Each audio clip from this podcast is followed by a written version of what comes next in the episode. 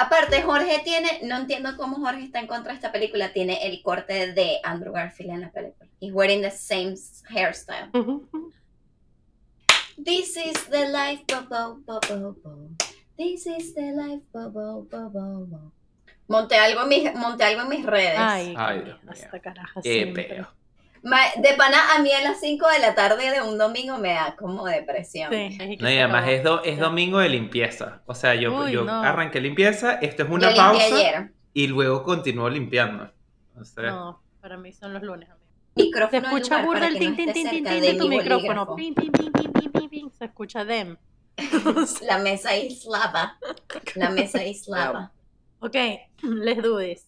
Hola, somos Daniela T. Daniela M. Jorge. y Charlotte. Estamos de regreso con una segunda temporada Y esto se quedó un podcast de cine. Una conversa entre amigas de la vida. para intensiar sobre películas y todo lo relacionado al cine. Como la vida misma. Cuéntanos qué peli quieres ver. Y únete a la conversa. Buenas. Son. Hola. Buenas, ¿cómo están? Amiga, que ibas a cantar. Iba a decir Sunday. Mira, aplica mucho. Aplica full a la grabación. Sí, por de hoy, eso. de hecho. Por eso lo dije. Bueno, bienvenidos sean todas las personas que nos están escuchando al episodio de hoy que traemos una película muy divertida, haciendo énfasis en la cámara de Jorge. Muy divertida. Pero tengo miedo porque antes de empezar este episodio, Jorge dijo que él estaba cítrico. Nosotros creíamos que iba a Cosa que no ser vi venir, pues yo pensé, un happy episode, pero por lo visto no. ajá, pensé que todos íbamos a estar en la misma página. Yo. Yo no, me, yo no me voy a contener en este episodio. Yo siento que me he temido durante todo Pero- este tiempo las opiniones de la gente. Pues no, me voy a convertir en el, en el, en el lobo que todos pensaron que era. Este es el episodio. Fue como yo con. Pero ¿por qué? O sea, nunca esto venir. Lo de Winona toca para Bruno, yo siento que va a romper sin duda un montón de tus fans. Lo siento. Estoy You like exagerando, musical pero... theater. Like what is happening? Pero- Bueno, Sí, pero... antes de que nos, Jorge nos diga qué es lo que es, porque nos tiene con este misterio, eh, hoy vamos a supuesto, hablar ¿cómo de una película muy bella que se llama Tic Tic Boom.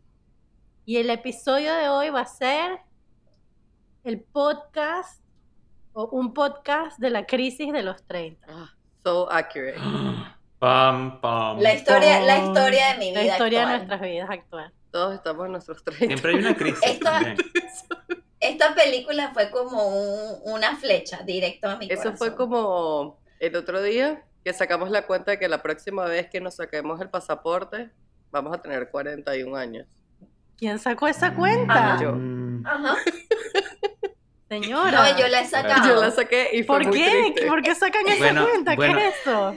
Yo la saqué porque se me había vencido la tarjeta de crédito este año y me llegó una nueva. Y se vence en el 2028 y dije, wow, voy a tener casi 40 años Ay, no. cuando se vence. Horrible esta momento. tarjeta. Qué fuerte este momento. Yo tengo que pedir el pasaporte ahorita. Entonces todavía, todavía en mis 30. Es muy fuerte. Muy y por otro lado, Jonathan Larson nació en 1960. Yo nací en 1990. Y en el 2020 cumplí 30 años y siento que esta película Sí. es- fue como mi 2020. Yo lo sentí demasiado tal cual. Que además me parece muy interesante porque glimpse. toda esa gente está en sus 60 y nosotros estábamos naciendo, pues. Ujú. Eh, pero igual se siente Sí. muy real y muy cercano de todas, todas.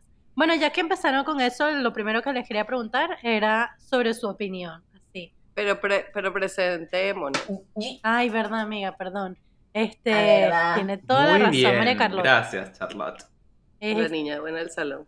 está bien. Muy bien. Qué bueno, así debemos arrancar siempre, con un chiste. Bueno, como Con un poco de siempre, sátira. como Con un poco de humor. siempre, Aquí los acompaña Daniela Márquez de M. Daniela Trevisan de T. Jorge Patiño, JP. Y Charlotte Brewer se ve. Muy bien, gracias amiga por este recordatorio. En lo que les acaba de preguntar, que igual ya lo hicimos de una, eh, quería saber sus primeras impresiones. Así, re- un- como por encima antes, Antes de de que nos, empezar, antes de que nos metamos como eh, de lleno. Deep. Ajá. antes de empezar, y como sé que Jorge escogió violencia ahora, yo solo quiero empezar con decir algo. Quiero empezar a, Me vas, con me decir vas a dar una cachetada virtual. Dígalo. Mira, desde mi trinchera, ¿verdad? Yo voy a proteger a Andrew Garfield a toda costa. O sea, yo me quiero casar con él.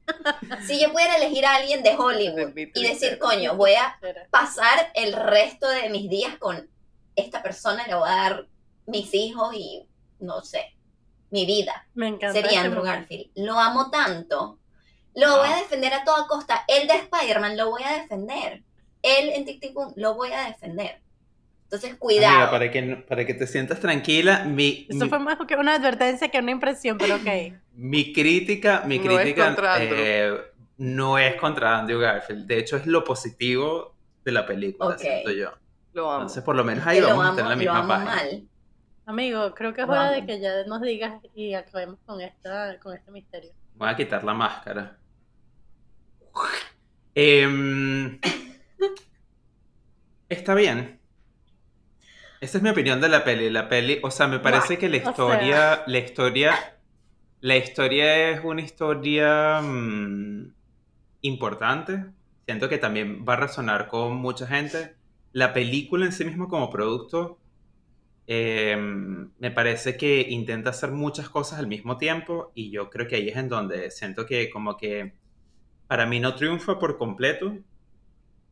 Y hay una cosa como más como del mensaje, que es en donde en realidad va como lo que me dejó un poco a mí, esta es mi lectura, ojo, pero me dejó a mí un poco mal sabor de boca, que mm, siento que también se romantiza un poco una idea sobre lo que es ser artista, que es verdad, hay mucho de verdad en eso, pero yo siento que como con la idea que me dejó a mí sobre lo que significa ser artista, em, no sé si la comparto tanto. Ok, interesante. Yo siento que es como que lo, lo que yo siento, y vi unos videos, que como que no es la típica película de biopic. Es como que un capítulo en la vida de Jonathan Larson. Sí.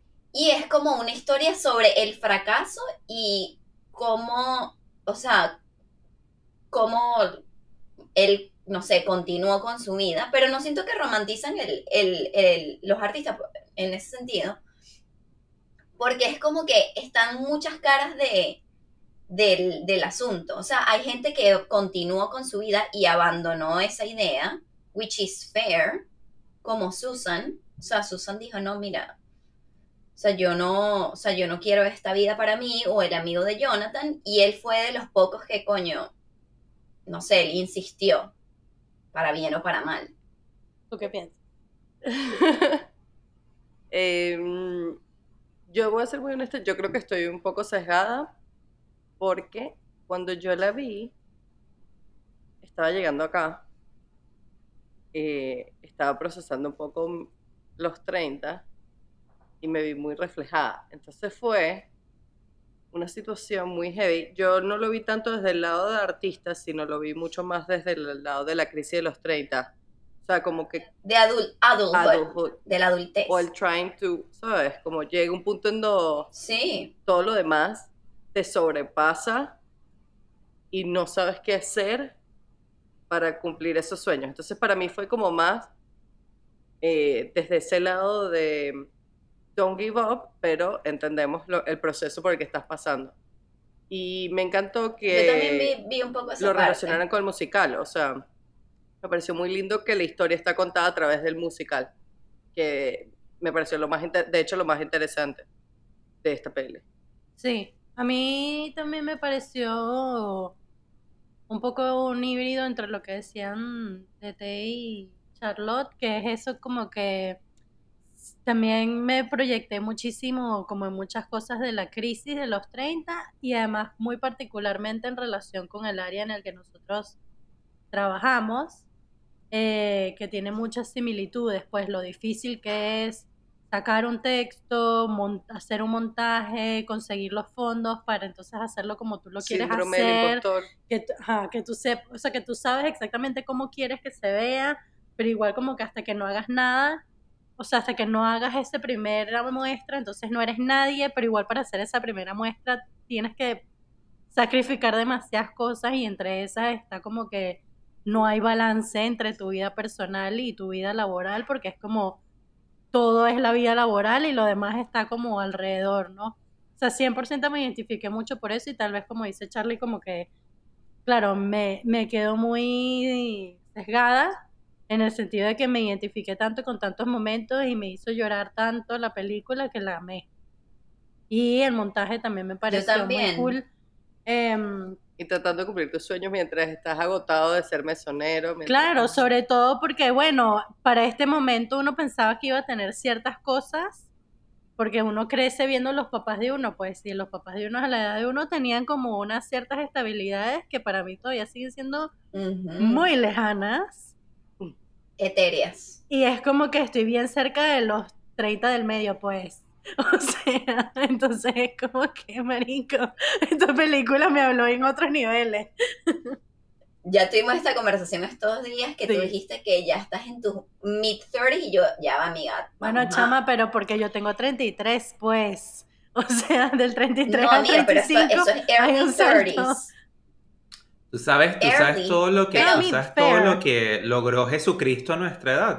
Exacto. Logró morirse, pues. Sea- Resucitó entre los muertos, Exacto, o sea, la, la barra está bien alta. convirtió el agua, convirtió el agua en vino. O Like, sea, major o goal. sea, Miren, imagínate. pero todas We can Bueno. no catch up con resucitó entre los muertos. Sí, sí, sí.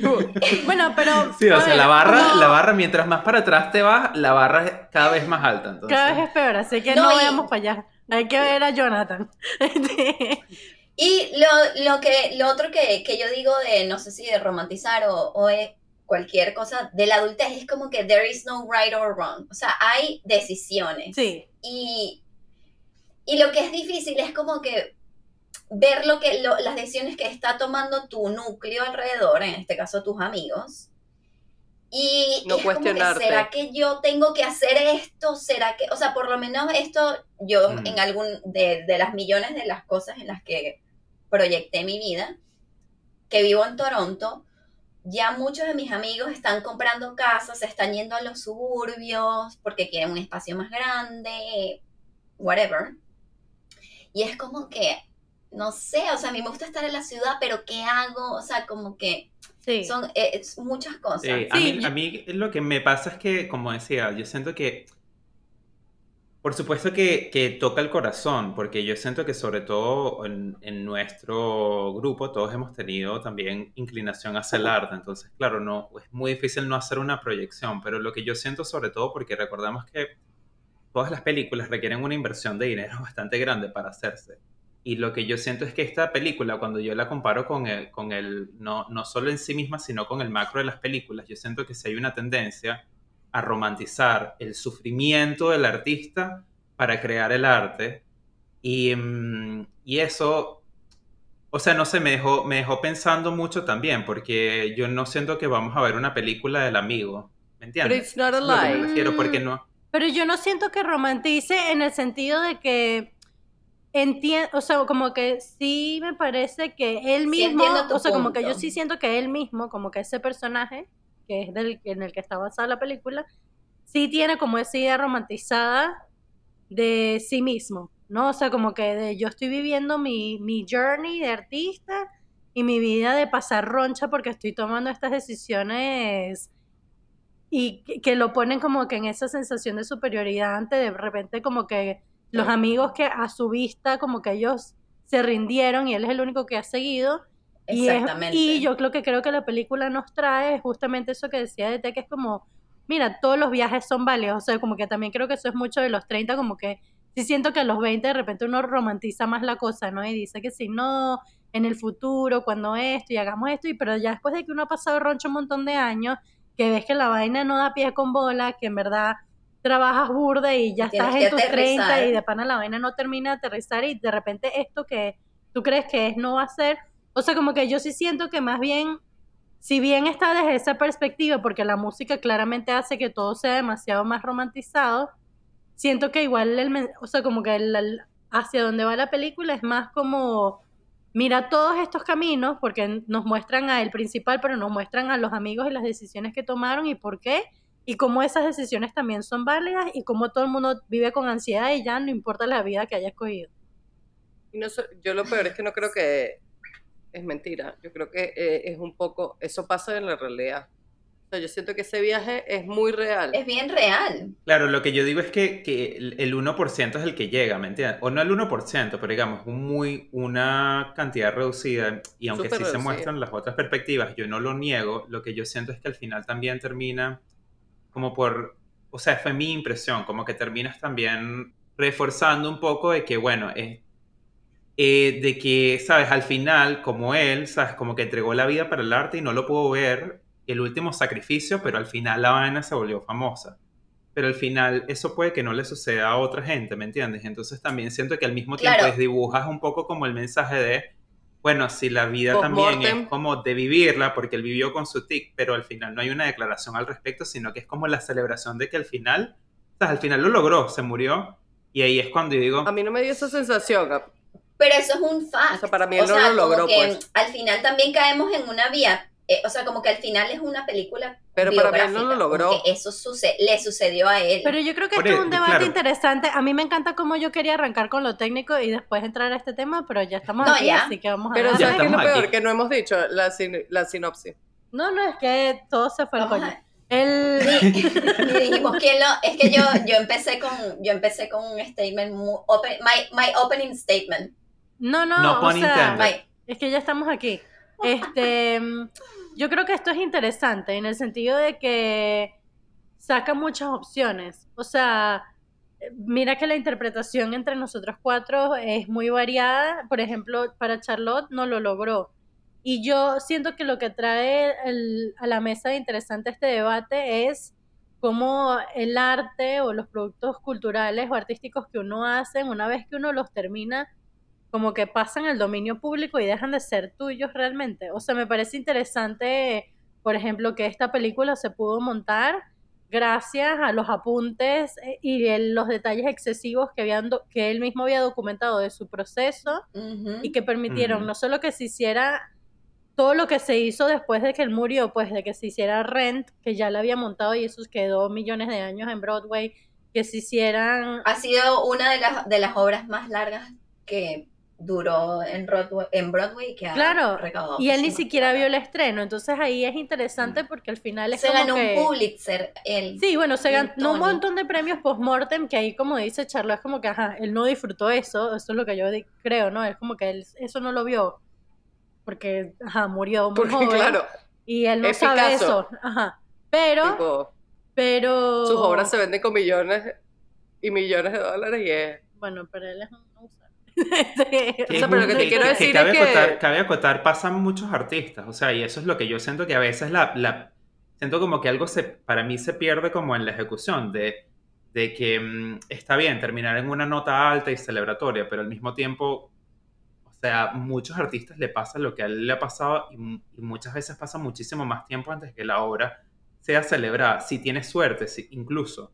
Es que sí. Eh, Sí, Em, sí, es que pasa. Pero para mí no es esperanzadora. terminas empobrecido, terminas, terminas como dando un- una cantidad de cosas sin saber si eso va a pasar. Literal. Pero yo no, Em, yo no diría que es esperanzadora, no sé, yo siento que Cero. más bien es como que un reflejo de uno de los estilos de vida. O sea, por ejemplo, ese momento del Sunday brunch, ¿sabes? Que es como que tienes todo esto, la vida la tienes encima, está pasando todo esto con tus afectos cercanos y es como que no puedes hacer nada porque literal estás en el trabajo, es la hora del brunch, que es una- un día de demencia. No sé, lite- o sea, es que, eh, ¿sabes? Cuando literalmente me pasó esa situación, ¿sabes? Que es como Yo que- tuve mi Sunday brunch moment. Yo tuve mi Sunday brunch Ajá. moment.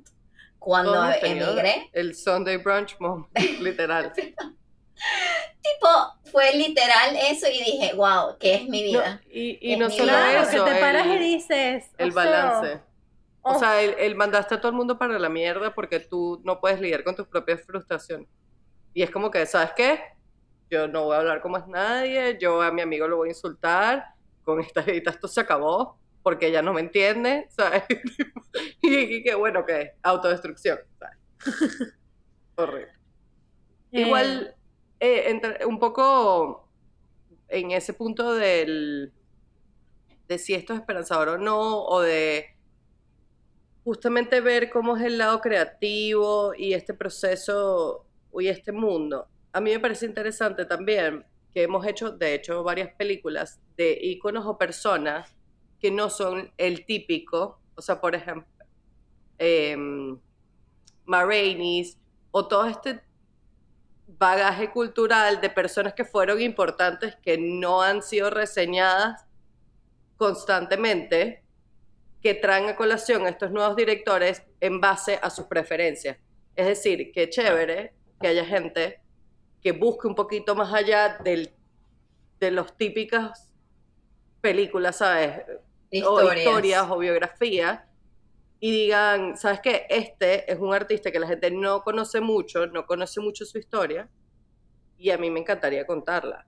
Y eso yo lo valoro. Y yo creo que ahí le das voz a un montón de personas que realmente no estaban como reflejadas o publicitadas de la manera que otras han estado. Y le das vida a su obra, a su historia, y es como una memoria, pues, en, algún momento. Yo estoy segura que si ahorita montan esta obra, se va a volver a sold out para una nueva generación. Mm. Rent. Segurísimo. O sea, 100%. Bueno, o Tic Tic Boom. O Tic Tic Boom, Qué bueno, podemos aquí eh, em, Sí, bueno. Hacer un segue y hablar de nuestro amigo Lingman. O sea, iba a esperar a ver si querían decir algo más como para cerrar este punto y si no, hacer un shift a la producción. Yo creo que eh, podemos este Probablemente también vendrá en algún otro punto. No, volverá, volverá. Bueno, eh, ya que nos pusimos a hablar eh, ampliamente sobre la película antes de siquiera leer la sinopsis, eh, voy a leer este breve resumen que dice que es una película que está basada en el musical autobiográfico del dramaturgo Jonathan Larson. Es la historia de un aspirante a compositor en la ciudad de Nueva York que está preocupado por haber elegido una carrera equivocada mientras navega por las presiones del amor y la amistad. Eh, siento que es una sinopsis que realmente resume bastante esta historia y eh, no sé si queremos entrar entonces a hablar un poquito de los temas y detalles de mm, producción, empezando por nuestro querido amigo y director cuya ópera prima es esta, eh, que es Lin Manuel Miranda. Eh, hemos hablado de... nos encantan los operaprimistas. Sí, nos encanta. Y Lin Manuel Miranda, así que lo combinamos todo en, una, en un solo lugar. Sí, amamos a Lin Manuel. Y entonces, a mí me contenta mucho que esto sea su ópera prima, siento que lo representa muchísimo y siento que también es como un tremendo logro de producción, eh, porque bueno, se hizo en pandemia, por todos los detallitos que hay en la película y todas las autorreferencias y referencias como a toda la obra de Jonathan Larson y a la misma de y a la suya y, al, y a todo el musical y a Broadway. O sea, como en general. un de todito mix. Que, y se siente que quería, que, quería hacer full eh, para los Oscars esta peli, porque si tiene full... Es como que todo el tema biopic. A mí me impresionó que no lo hubiesen ni siquiera nominado. Sí, qué horror, Porque si es una peli así como con los checks, o sea, como que biopic y toda esta cosa como, de tributos Broadway y todas estas cosas y pasó súper debajo de la mesa. Capaz por eso. Bueno, pero sí da un poquito de Estuvo cuenta. nominada para edición. Es que, en, los Oscars sí hay como esa... Como eso de que los musicales y las comedias, ¿no? Que es como una sola categoría y están como allá. Y yo siento que en verdad esta película se lo merece. Ah, es verdad. Bueno, pero es que entonces en la academia ni siquiera está. Yo creo, yo creo que hay muy pocos musicales que han estado nominados Sé que Sound of Music No, bueno, este año estuvo nominado, estuvo, este año estuvo West Side Story. no, pero Sound of Music. Los Miserables. Ganó mejor Los Miserables estuvo nominado. La La Land, pero luego fue Moonlight. Pero fue Moonlight. Bueno, pero estuvo nominada. O sea, eh, no, ganó Sound of Music, eso estoy segurísima. Eh, creo que ha sido. Ah. No, pero sí han habido varias nominadas. Chicago. Ok, bueno. Eh, no sé, no sé, pero no sé qué le pasó a la Es que hay, la academia, hay, la academia 2022 abrir esta puerta. No, no queremos abrir esta puerta, o sea, porque si no vamos a estar dos horas hablando del tema que no queremos hablar. Eh, sí, aquel que no debe ser nombrado. We don't talk about Bruno. about Willy. no, no, no. No, no, no, no. No, no, no. Em, Eh, bueno, ajá, ok, nuestro hablemos amigo de... Manuel. Claro, empecemos como de arriba para abajo. Empecemos por el tema de la dirección. ¿Qué les pareció eh, la dirección? Yo creo que, aunque esta es su ópera prima, él ya viene haciendo un trabajo de dirección musical, este, de, de teatro musical, y ha trabajado ya en otros proyectos que yo siento que en esta, en esta película plasma un montón de lo que creo que van a ser como sus el firma, o sea, lo que van a ser los elementos que componen su firma autorial Su, de aquí en su adelante. sello autorial. Sí. Su sello autorial eh, creo que queda bastante definido y bueno, no sé si quieren hacer algunos comentarios, qué les pareció la dirección, qué pillaron o qué han pillado de nuestro amigo Lin Manuel, que les parezca interesante. A mí me gustó, a mí me gustó full, pero en ese sentido sí puedo decir que, mm, como lo que estaba diciendo Jorge, que era como que, ok, esta es mi primera película, voy a sacar toda la artillería posible, voy a hacer, le voy a meter realismo mágico, le voy a meter todos los cameos de los heavy hitters de Broadway, em, edición, etcétera. A mí la, la edición sí me gustó full. Sí, me también. De hecho, estuvo nominada. Y yo pensé que se le podía ganar, pero se lo ganó Dune. Ok. Yo, Y la dirección, bueno, la composición, eh, increíble. Él hizo como que un mashup de mm, la, el monólogo de Tic Tic Boom que hizo Jonathan Larson después de la versión de mm, Off Broadway, que ya eran como tres personas en el elenco, de las canciones de Superbia que nunca salieron a la luz. Em, y él como que arregló todo eso para, sí, yo, como lo dije al principio, para la historia. para mí eso es una de las cosas que más me gustó. O sea, como que él cuenta la historia a través de, de su, del musical. Y, y me parece muy interesante. O sea, los dos se combinan de una manera muy orgánica. Fue súper orgánico. Entonces, Sí. hay una fina línea en donde se mezclan los dos mundos. O sea, cuando él está actuando y está en la vida real.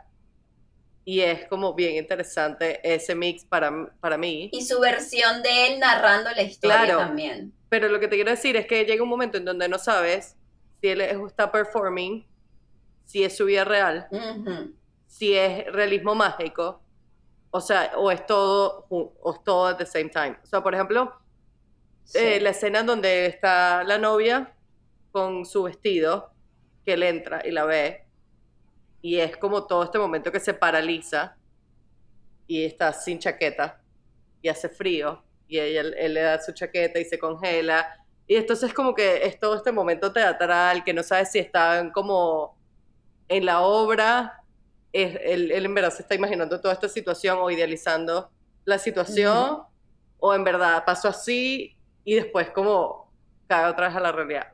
Como ese mix me pareció súper lindo. Y sí siento Sí. que a nivel de dirección está súper dirigido hacia el teatro. O sea, hay movimientos de cámara, hay, hay los bailes, todo. O sea, todo está dirigido muy teatralmente. Está bien armónico la relación diálogo-canción, Sí. porque a mí a veces eso me pasa con los musicales. Que Que es como un choque muy fuerte entre que termina la canción y es diálogo. Y, Y nos ha pasado con, bien con otros musicales en donde Lin Manuel ha hecho la música, que la película no se siente como que complemento Ya. forma parte de, sino que más bien como que queda disociado. Y aquí yo sí siento que tal cual hay como un híbrido bien interesante. Amigo Jorge, estás muy callado. Eh, sí, estaba esperando el momento porque, bueno, claramente yo no voy en la misma línea. Yo no vengo en la misma, en la misma línea. Em, opinión controversial, esto no se siente como una película, esto se siente como una producción De teatro. de teatral. O sea, yo siento que esto en stage hubiese sido Espectacular. increíble y yo siento que me hubiese gustado muchísimo más. En película, yo siento que hay ciertos códigos y ciertas cosas que no se traducen de la misma manera y yo siento que ese, o sea, para mí el gran pitfall de la película es que no, no sabe que es una película.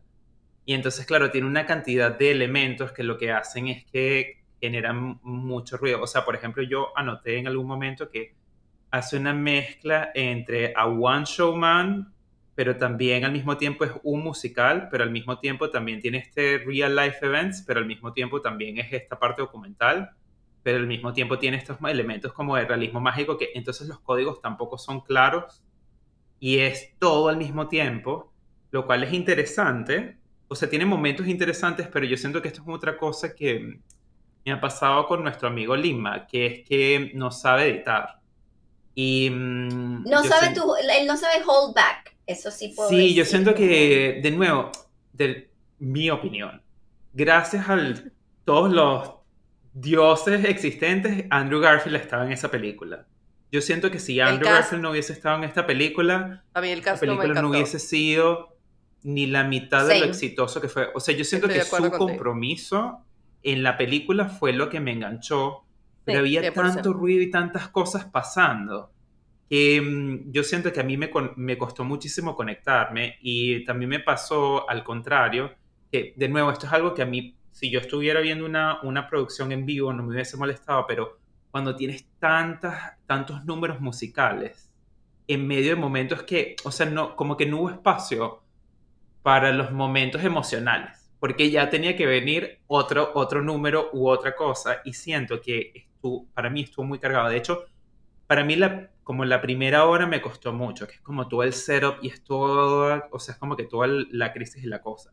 Y empecé a conectarme más hacia la segunda parte, que es cuando se vuelve un poco más personal de todo este tema de que viene con la premisa de, bueno, estoy llegando a esta edad, no estoy triunfando, estas cosas no están pasando, mis amigos se están enfermando, o sea, con todas estas cosas, pero eso no llega hasta pasada la, la mitad de la peli. Y eso nos ha pasado full, que rush el final. O sea, hacen tanto la primera parte y están rushing toda la conclusión. que Sí, yo de siento que, no, no sé, mi, mi sensación es que eh, De hecho, hay canciones que se grabaron y se cortaron. me hubiese gustado tal vez como llegar, o sea, como tal vez dedicar un poco menos de tiempo a la, a la primera parte, porque yo siento que ahí se pasó mucho, y dedicarle Sí. más espacio a los momentos emocionales que creo que eran los que de verdad están marcando de alguna manera, y es la premisa más de la película, que es, bueno, sabes, no, precisamente que el, el arte es un mundo difícil, que tienes que navegar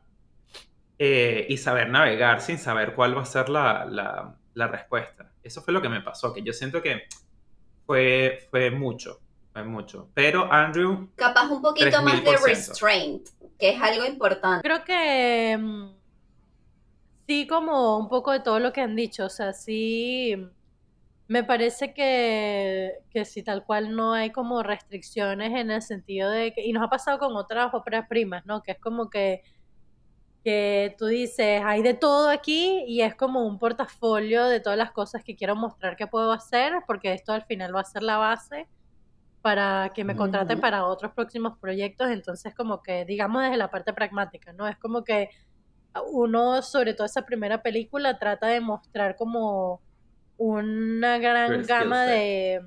Abanico. Sí, como que el, la- el abanico de todo lo que tú tienes para ofrecer, como que para partir de ahí tú puedas construir los siguientes proyectos, porque como además vemos en la película que es un poco meta en ese sentido, sabes, hay veces que pasas ocho años trabajando en un proyecto y de repente lo sacaste y todo el mundo dijo que arrecho lo que está ahí, fin de este producto, muéstrame el siguiente. Y tú dices, no entiendo cómo esto no va a tener una vida de cuatro o cinco años si tengo ocho o diez trabajando en esto y a veces es así, ¿no?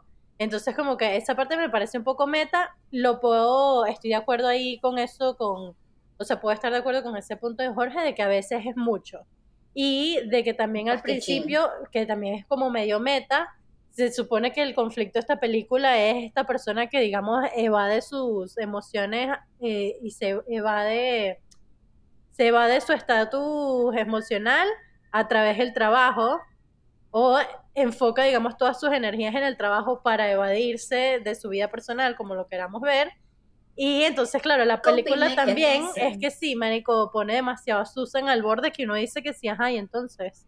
O sea, como que, ¿cuándo en efecto vamos a explorar esto? Entonces, como que sí estoy de acuerdo que también como que esa exploración llega tarde en el segundo acto y es como que, bueno, ya, ajá. O sea, como que ya igual me abriste tantos conflictos que necesito que todos se resuelvan. Em, pero bueno, nada, o sea, como que yo igual, más allá de eso, siento que, también como que todo lo que trajo lo disfruté tanto que, que no me importa. O sea, como que se lo dejo pasar en ese También. sentido de que igual me parece rechísimo. O sea, me parece un producto rechísimo. Y, y de hecho la volví a ver para hoy y la volví a llorar y también. entonces y vi más cosas. Pero es eso, pues es como un poco cuando hablábamos de Encanto, que, que cuando Charlo decía que la vio por segunda vez y pudo como que ahora ver más cosas porque ya la primera vez que la vio pasó tan rápido, yo siento que eso es como una característica de él, ¿no? Que es como que igual con Hamilton, pues la primera vez que yo vi Hamilton Quedas como fue como impresionado. tanto que, ¿sabes? Estaba tan movida que no me hallaba y entonces después cuando lo vuelves a ver es como que empiezas a apreciar demasiado los detalles que están ahí y es como que verga, que arrecho en verdad este producto. Pero bueno, sí, como dice Jorge, coño, también debería pasar en la primera vista, pues no debería tener que esperar a reverla para como que pelar todas esas capas. Y porque también siento que a veces esos elementos distraen de, de la premisa, porque incluso aunque esto sea un biopic o no, al final no, o sea, no puedes mostrar toda su vida. Tienes que Pero yo que la mostró. No, o sea, lo que No, quiero decir es que había capítulo. muchos elementos. Entonces, al final no puedes como que... Porque si no vas a querer seguir poniendo cosas Sí. y cosas y cosas. Y yo siento como que, ok, todas las cosas son interesantes en separado, pero si no, no se ayudan entre sí, al final para mí lo que hacía muchas veces, no en todo. Por ejemplo, Vanessa- en la primera parte era como que... Vanessa. Hodgson está de más. Súper de más. ¿Por qué?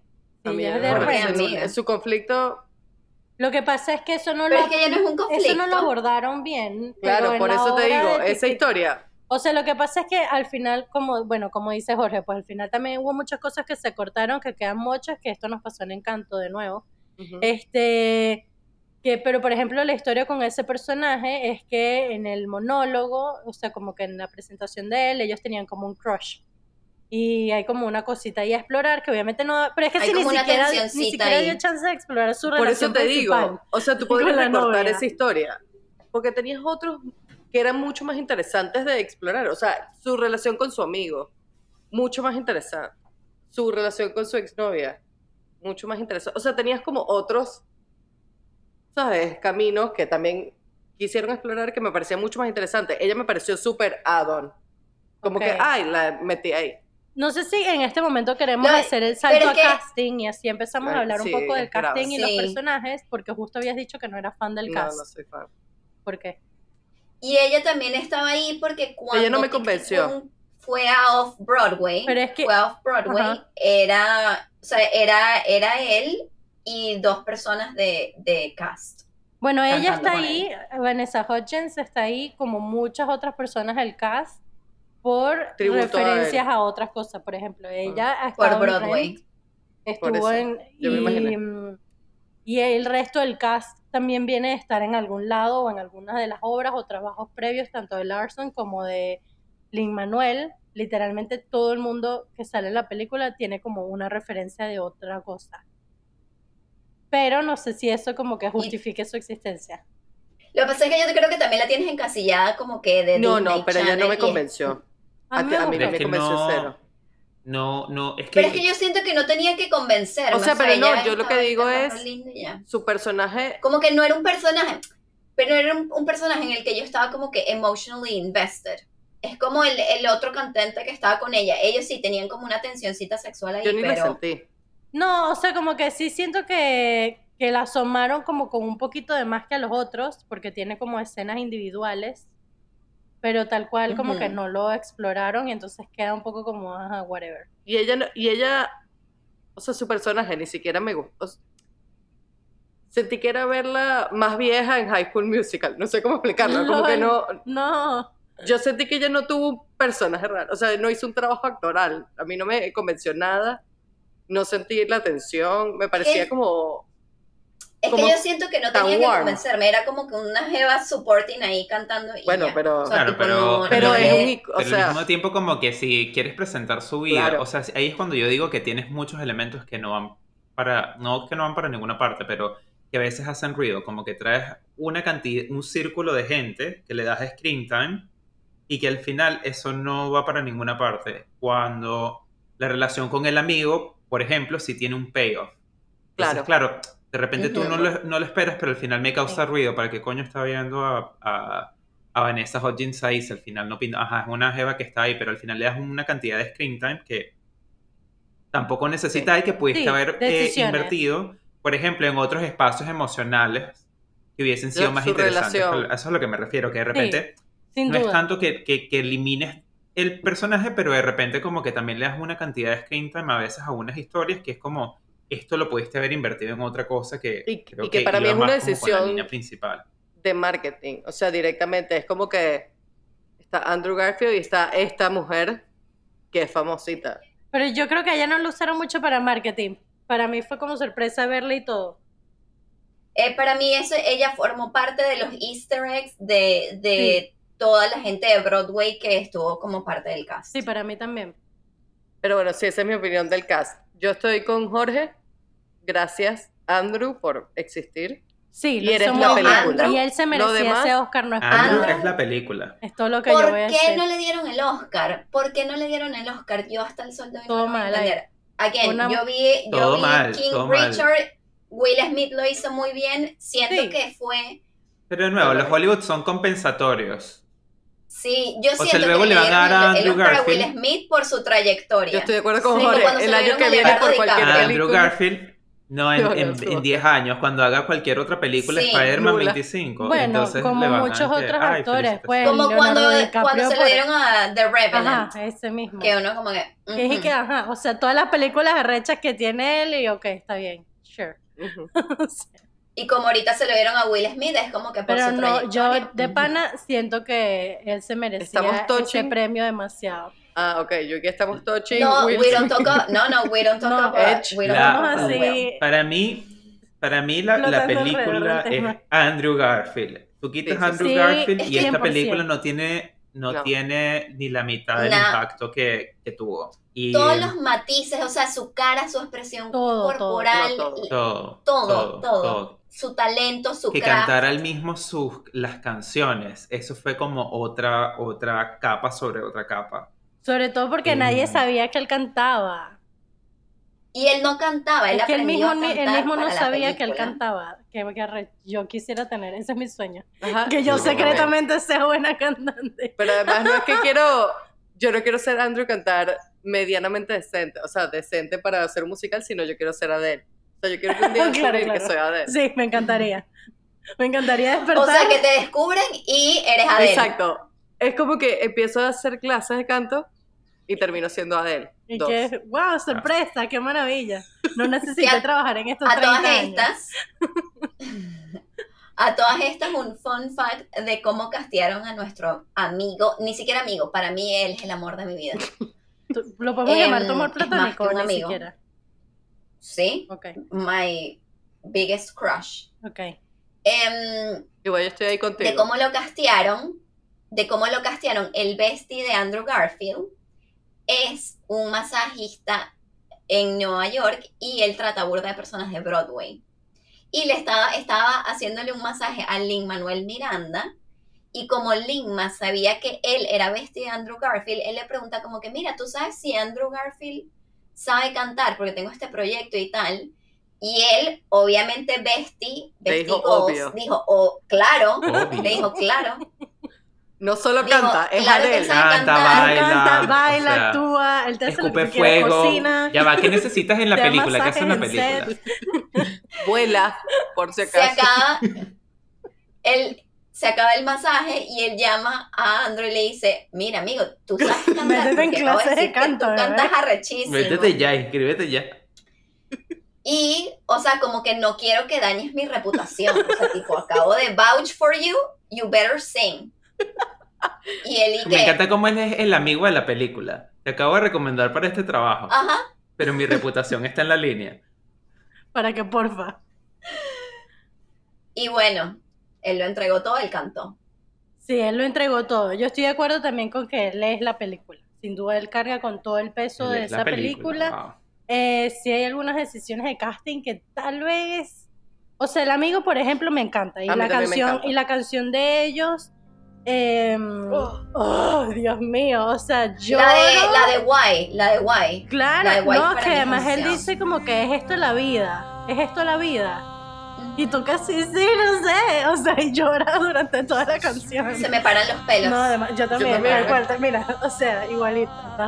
Esa canción de una, Ah, de ay, yo de una, también. apenas suena, es imbécil.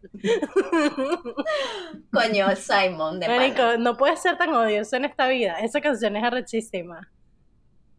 Sí, we're fans. Todavía la escucho nice. así, la escucho en mi. No, y además ese hombre así cantando, obviamente, todo pulmón, que sobre todo porque, marico, en verdad, yo siento que uno creciendo, como nosotros crecimos en esa época, realmente no tenemos la dimensión de lo que fue la crisis de... La crisis del SIDA. Ajá, nosotros no vivimos eso, ¿sí me explico? O sea, como que nosotros estamos viviendo la época en donde ya una mujer se curó. ¿Sí me explico? Sí. Pero en ese momento es una vaina que tú dices, qué horrible vivir así, que tú no sabes qué está pasando, que se muere un poco de gente joven, tus amigos. O sea, Ajá, que se solo por de un momento existir. para otro, que sí, en un, en un año, dos años o algo así, y la Horrible, ¿no? desinformación, porque además sin no saber por qué. O sea, no hay explicación, es tan desconocida. En esa época era tan Es que eres gay. desconocida. Ay, que eres Ajá. gay, y es como, además, confuso, es un castigo, o sea, es un Todo castigo. horrible, todo horrible. Entonces, claro, esa canción Métele es así como, la píldora, no de la, la píldora de la religión. Ay, no, no, no. La- no, y el- el- el- las capas de culpa, de por vergüenza que van la acompañadas con el píldora SIDA. del catolicismo como- diciendo you're going to hell No, no, por no. ser gay. Tipo, Horrible. Y entonces, claro, siento que es muy emotiva, pues, y ese personaje en particular, el del amigo, me Yo parece que fue muy buen supporting role. O sea, creo que el bien, amigo Yo también. lo hace muy bien también. Pero el Em, resto. Sí, sí, Normal. yo también. A mí el amigo, mm, normal. hay unas partecitas que como que coño, no me lo creí. No, yo lo que diría es que a veces siento que faltaba un poquito de más tiempo para él, para su historia. Igual que con la novia. O sea, con la novia siento que queda demasiado nula, la pobre Susan queda nula. Y ella no es nula, marico, es súper importante y quedó ahí como súper nula. Es que ¿saben qué pasa? Que, que Andrew, Andrew está invertido 100% en el 100% de la película. Sí. Y cuando sí, alguien sí, no Sí, no, está, menos que, cuando alguien está menos que 100%, se nota. ya, y, creo que es, es lo que pasa con el resto del cast. que, Literal bueno, es lo que me pasó con el cast. unos más, unos menos, pero como él estaba, él, es- él está sosteniendo la película y está tan invertido que cuando el resto entra como, sientes que están actuando. Y entonces ahí es Claro. cuando, y tú cuando me sientes que sacaba. él es él. O sea, tú sientes que él es Jonathan. Larson y que los demás son actores de Broadway haciendo estos roles. Exacto. Estás viendo la vida de alguien y luego hay están unos actores alrededor de esta persona. Y eso es a mí una de las cosas que también me costó mucho, que el resto no estaba al nivel de Andrew. No estaba. pusiste, pusiste mis pensamientos en palabras y es que él, o sea, como que Andrew era Jonathan Larson y los demás como que se sentía actuando. que estaban actuando. Igual es un- sería una buena pregunta eh, asking si fue a propósito. Tipo, stage. No, yo siento que Andrew Garfield arropó, o sea, arrasó. O sea, no, lo que digo es hacer que esto se sienta más Que se sienta montaje en las canciones. a pues. propósito, claro. Bueno, no lo sé, Rick.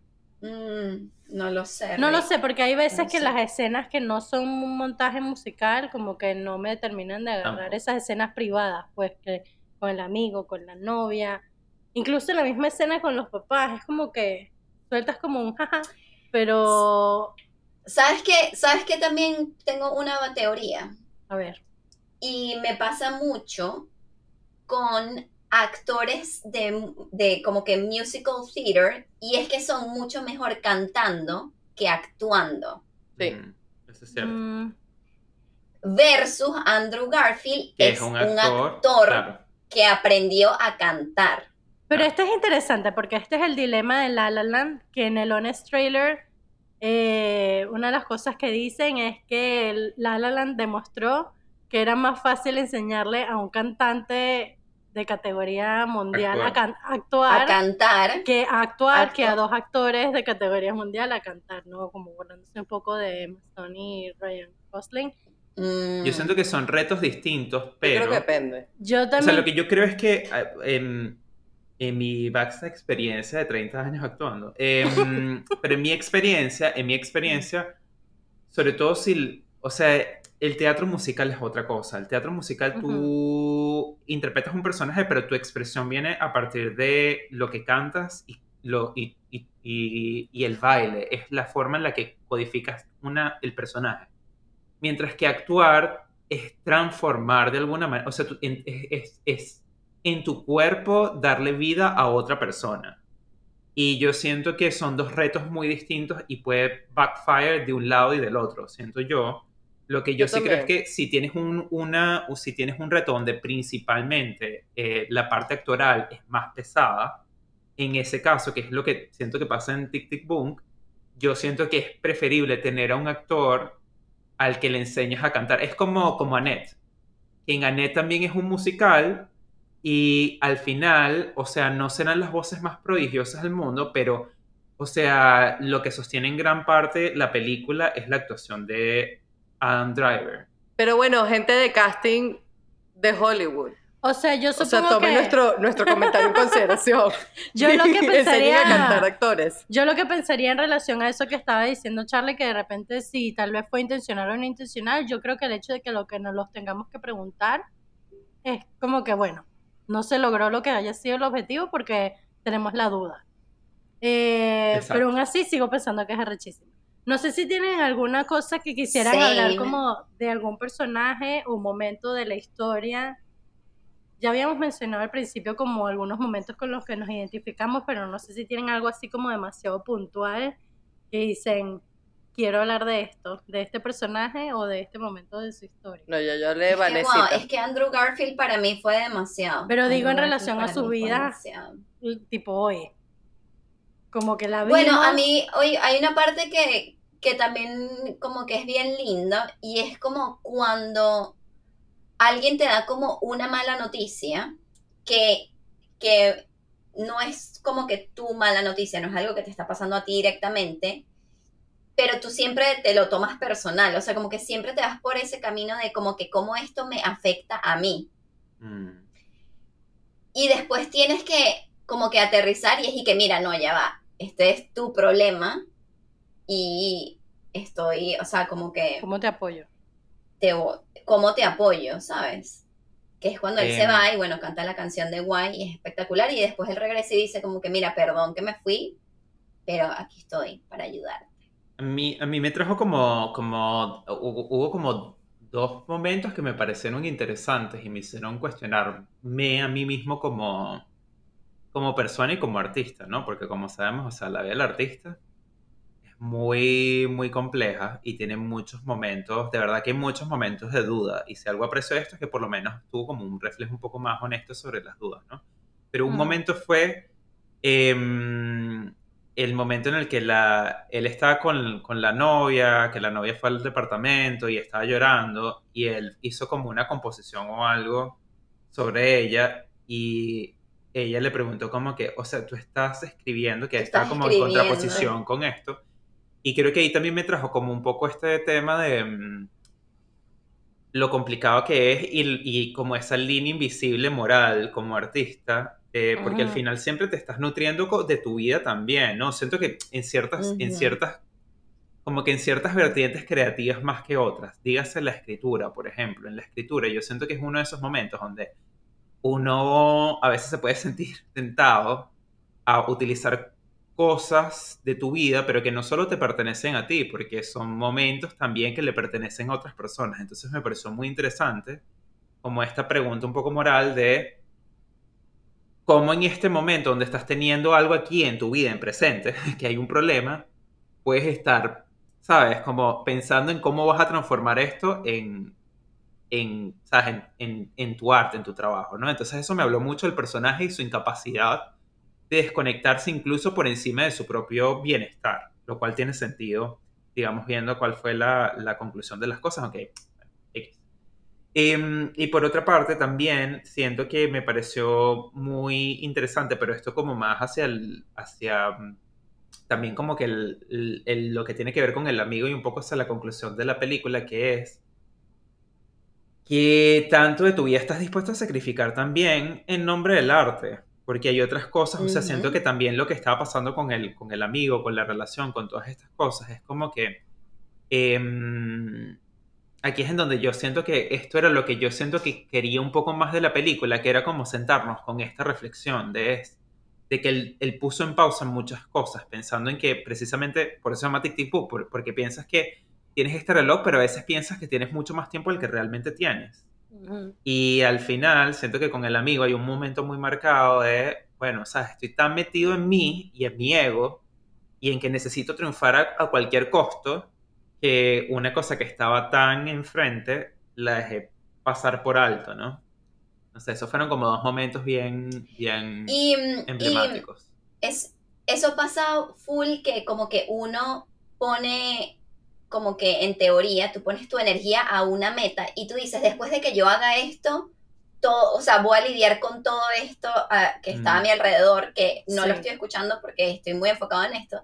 Y en verdad es un método de, o sea, es como que Evasión. un mecanismo de, De evasión. sí. y eso termina y te das cuenta que igual quieres ignorar todo esto otra vez. Y ella se lo dice, es como que, ok, es que ahora vas a es- escribir la próxima. Claro. Porque él, él ponía todo y todos sus peos de, también de su relación.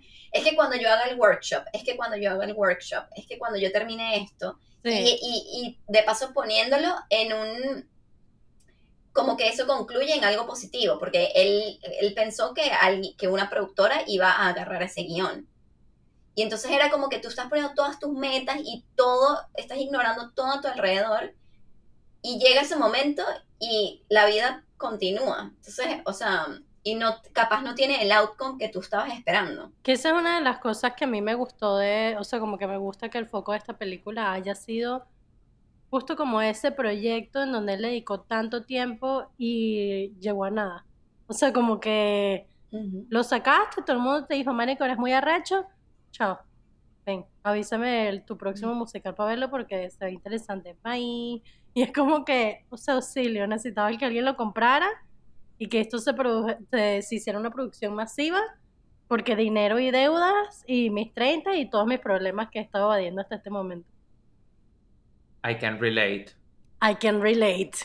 Yeah, I think we all can relate. Me pareció cuchi que hubo estos hints de, mm, por lo menos de su manager, que es como que mm, están poniendo la- el foundation de lo que va a ser Rent, Sí, de lo que fue Tic Tic Boom y lo que va a ser Rent. Y es como que ella le dijo, mira, no, escribe el próximo. Y escribe de lo que tú sepas. Y entonces por lo menos como que la primera escena que él está con sus amigos y él habla de todos los roommates que ha tenido, siento que también es como que otro, o sea, como que otra capa de lo que después fue Rent.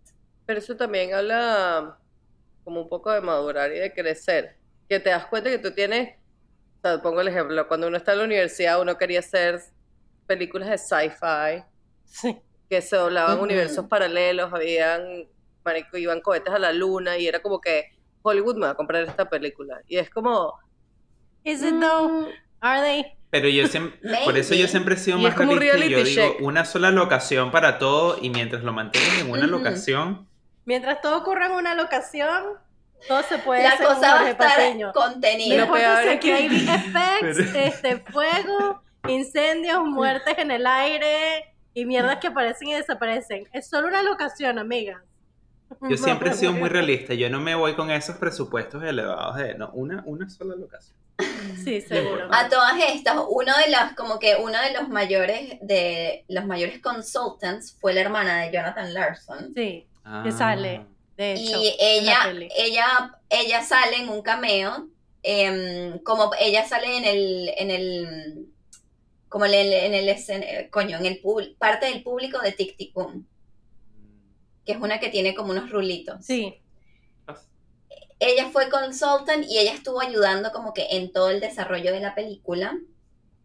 Y algo chévere es que ella estuvo bien satisfecha con el producto final y obviamente enamorada de Andrew Garfield. O sea, ella dijo como que sentía que yo estaba como que compartiendo de nuevo con mi hermano. Ay, no. Which was very cute. ¿Sabes qué también me parece interesante?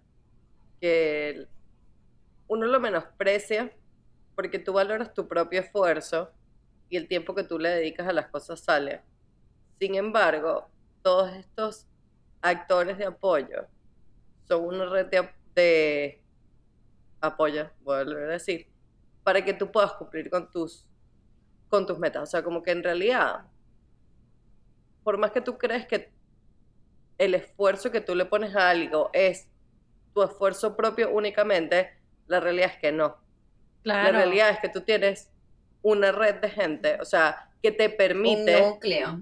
o sea, si este amigo no hubiese tenido la plata, para que tú, o sea, Mm, como que es muy fácil juzgar desde una posición en donde yo sé que tú lo estás pasando mal, sin embargo tienes una red de apoyo que te Sí, está apréciala. sosteniendo, Exacto, sí.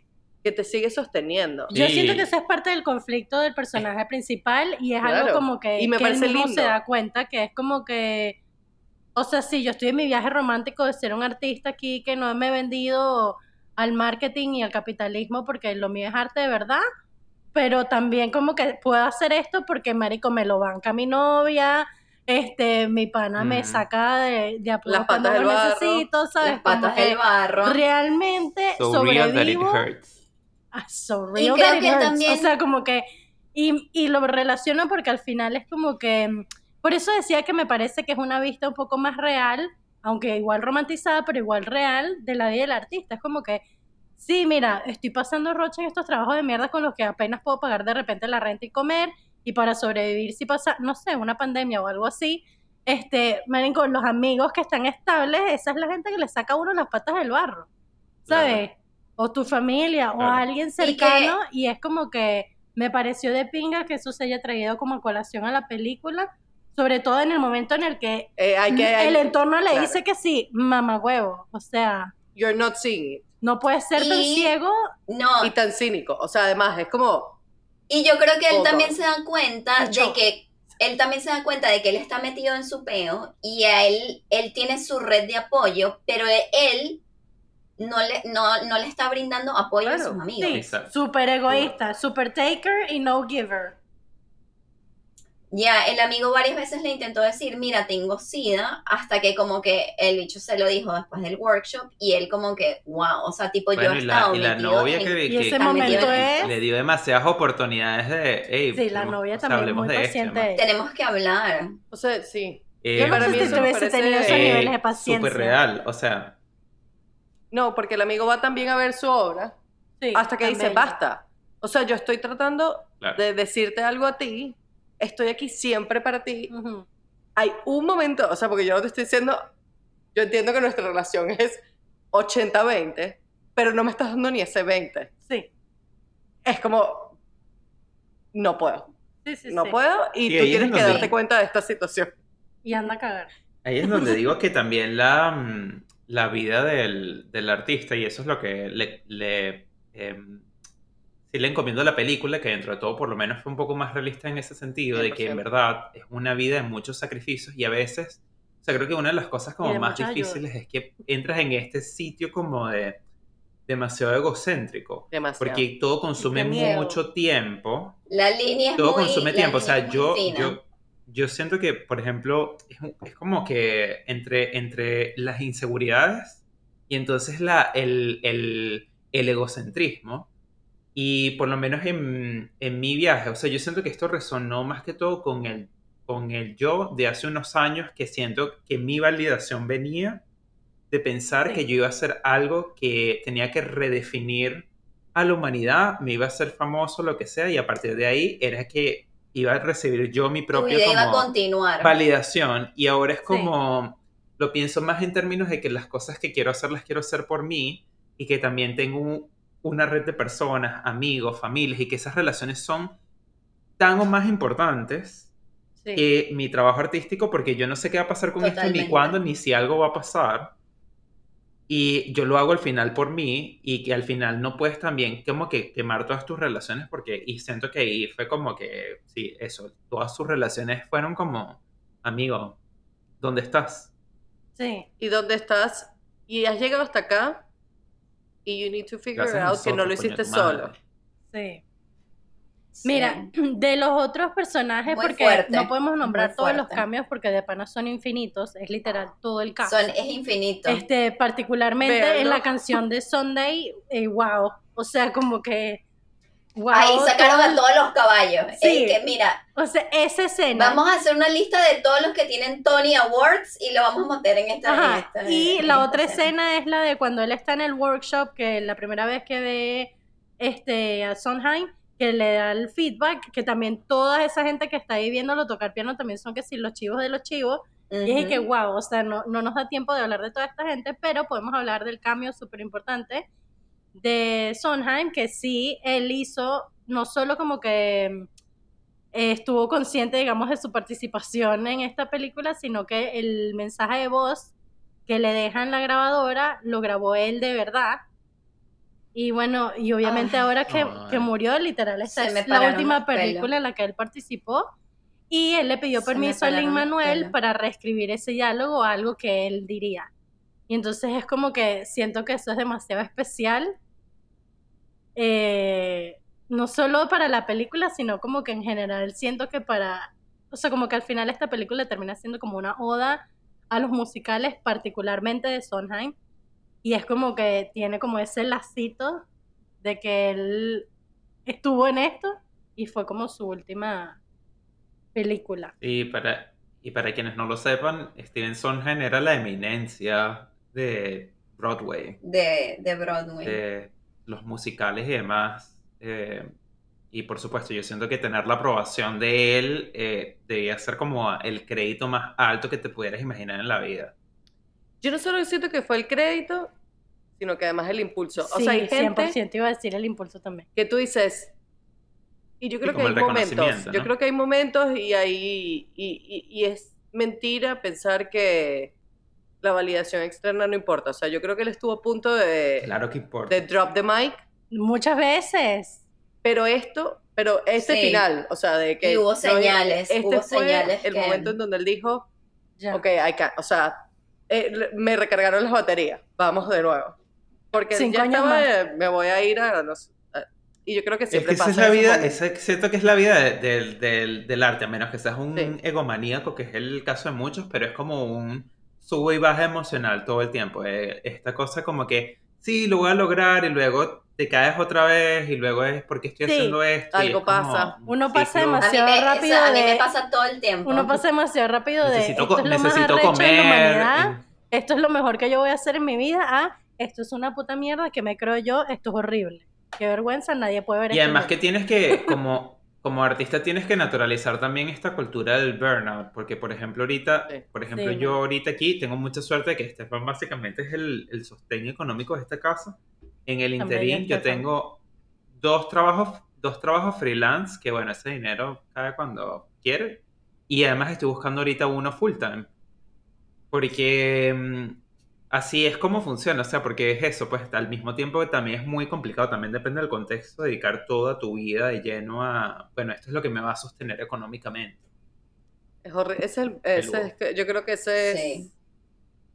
el conflicto más grande y Em, En mi caso, yo siento que yo soy como un híbrido de, mm, de Michael, porque, o sea, como que yo trabajo en lo que me gusta, pero también estoy en proyectos, estoy, la mayoría de los proyectos es como que, mira, esto es lo que me da de comer. Amiga, pero sí Y, me acordé de ti, o sea, yo siento que cuando te vaya a visitar a Canadá y vaya a tu casa va a ser como Por ese favor, momento cuando ellos van a la casa de él y el bichi que marico, sea, tienen valer parking.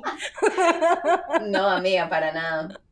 No, pero sí lo sentí full así. O sea, como que sí es como un híbrido en el sentido de que no estás completamente lejos de tu área, pero, América, si estás ahí trabajando arduamente, eh, haciendo las lucas, pues.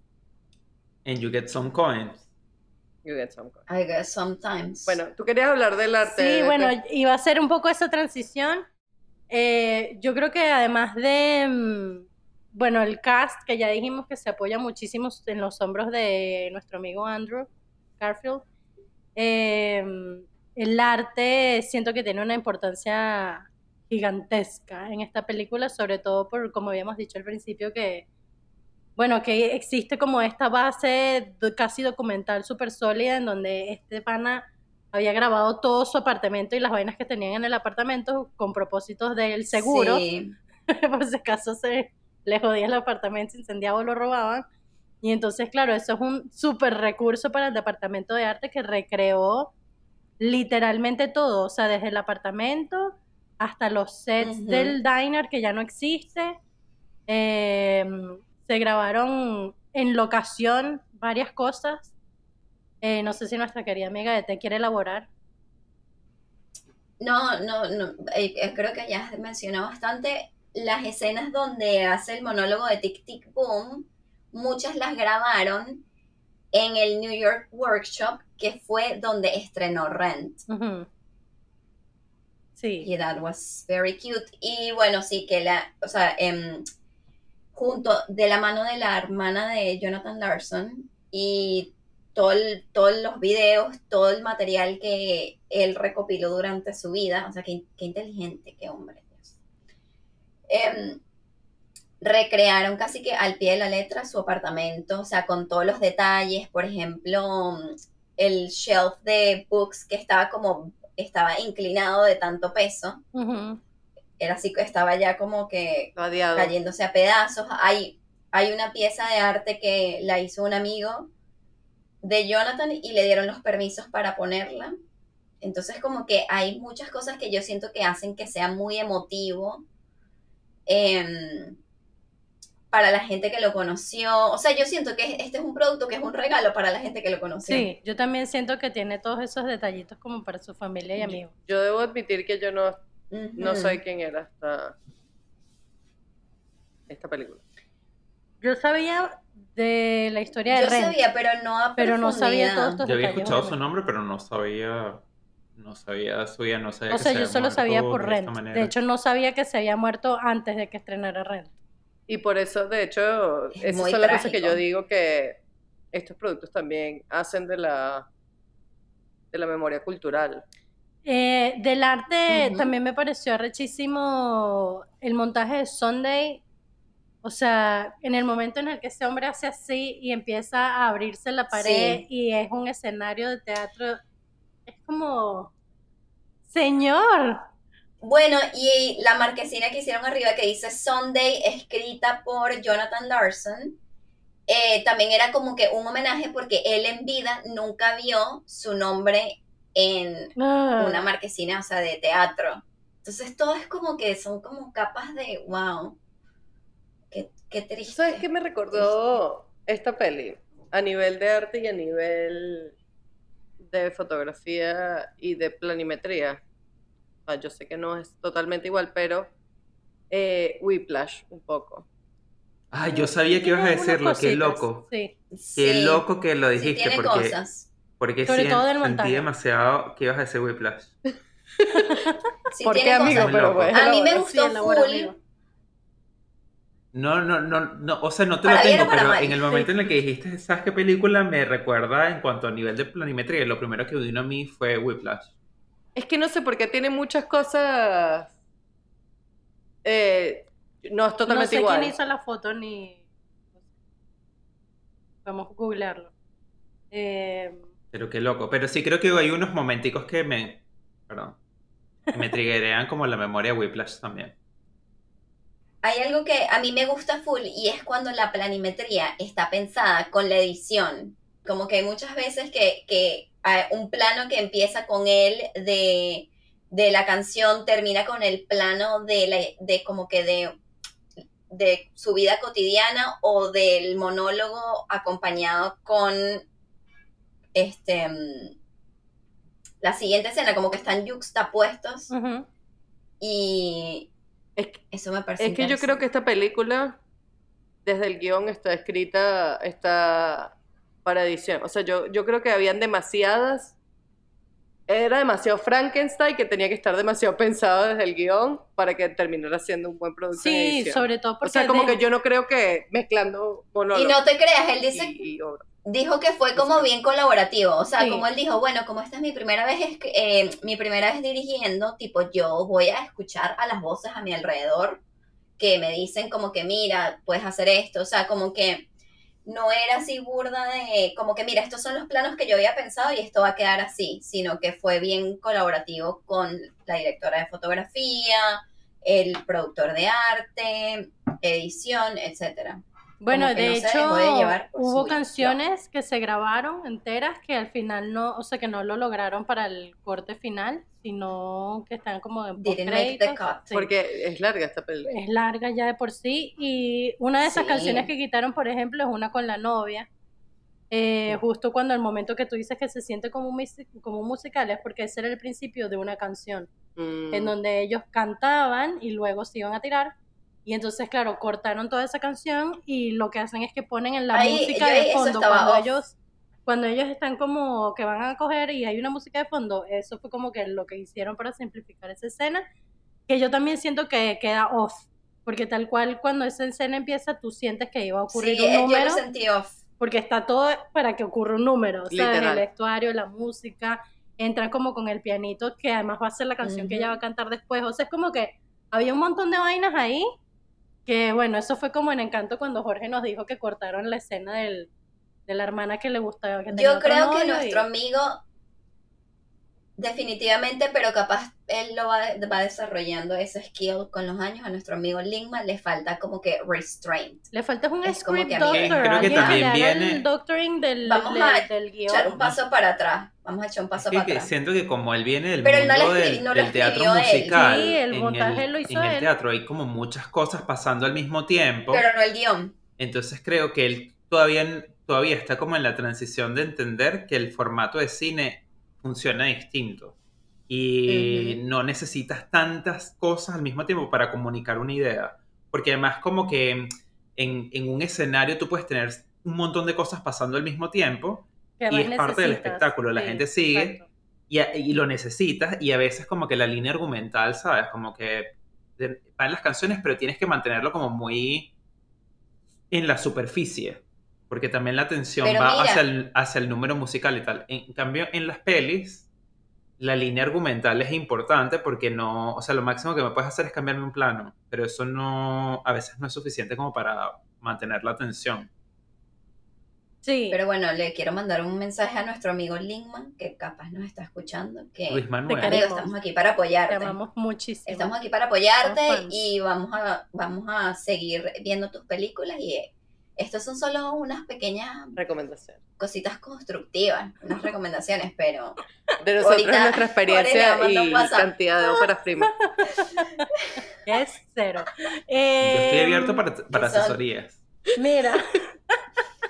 Este, mira, consultant. Hablamos por encima del arte, amiga. No sé si tenías algunos otros datos así. Por ejemplo, ese que tú diste de que grabaron en el New York Wor- Workshop. Eh, me pareció interesante que eso lo terminaron, o sea, iban a recrear ese set en estudio y lo terminaron haciendo en locación porque COVID. Igual que, mm, que hubo como otros sets, bueno, lo del diner que lo tuvieron que construir en estudio desde cero porque ya no existe.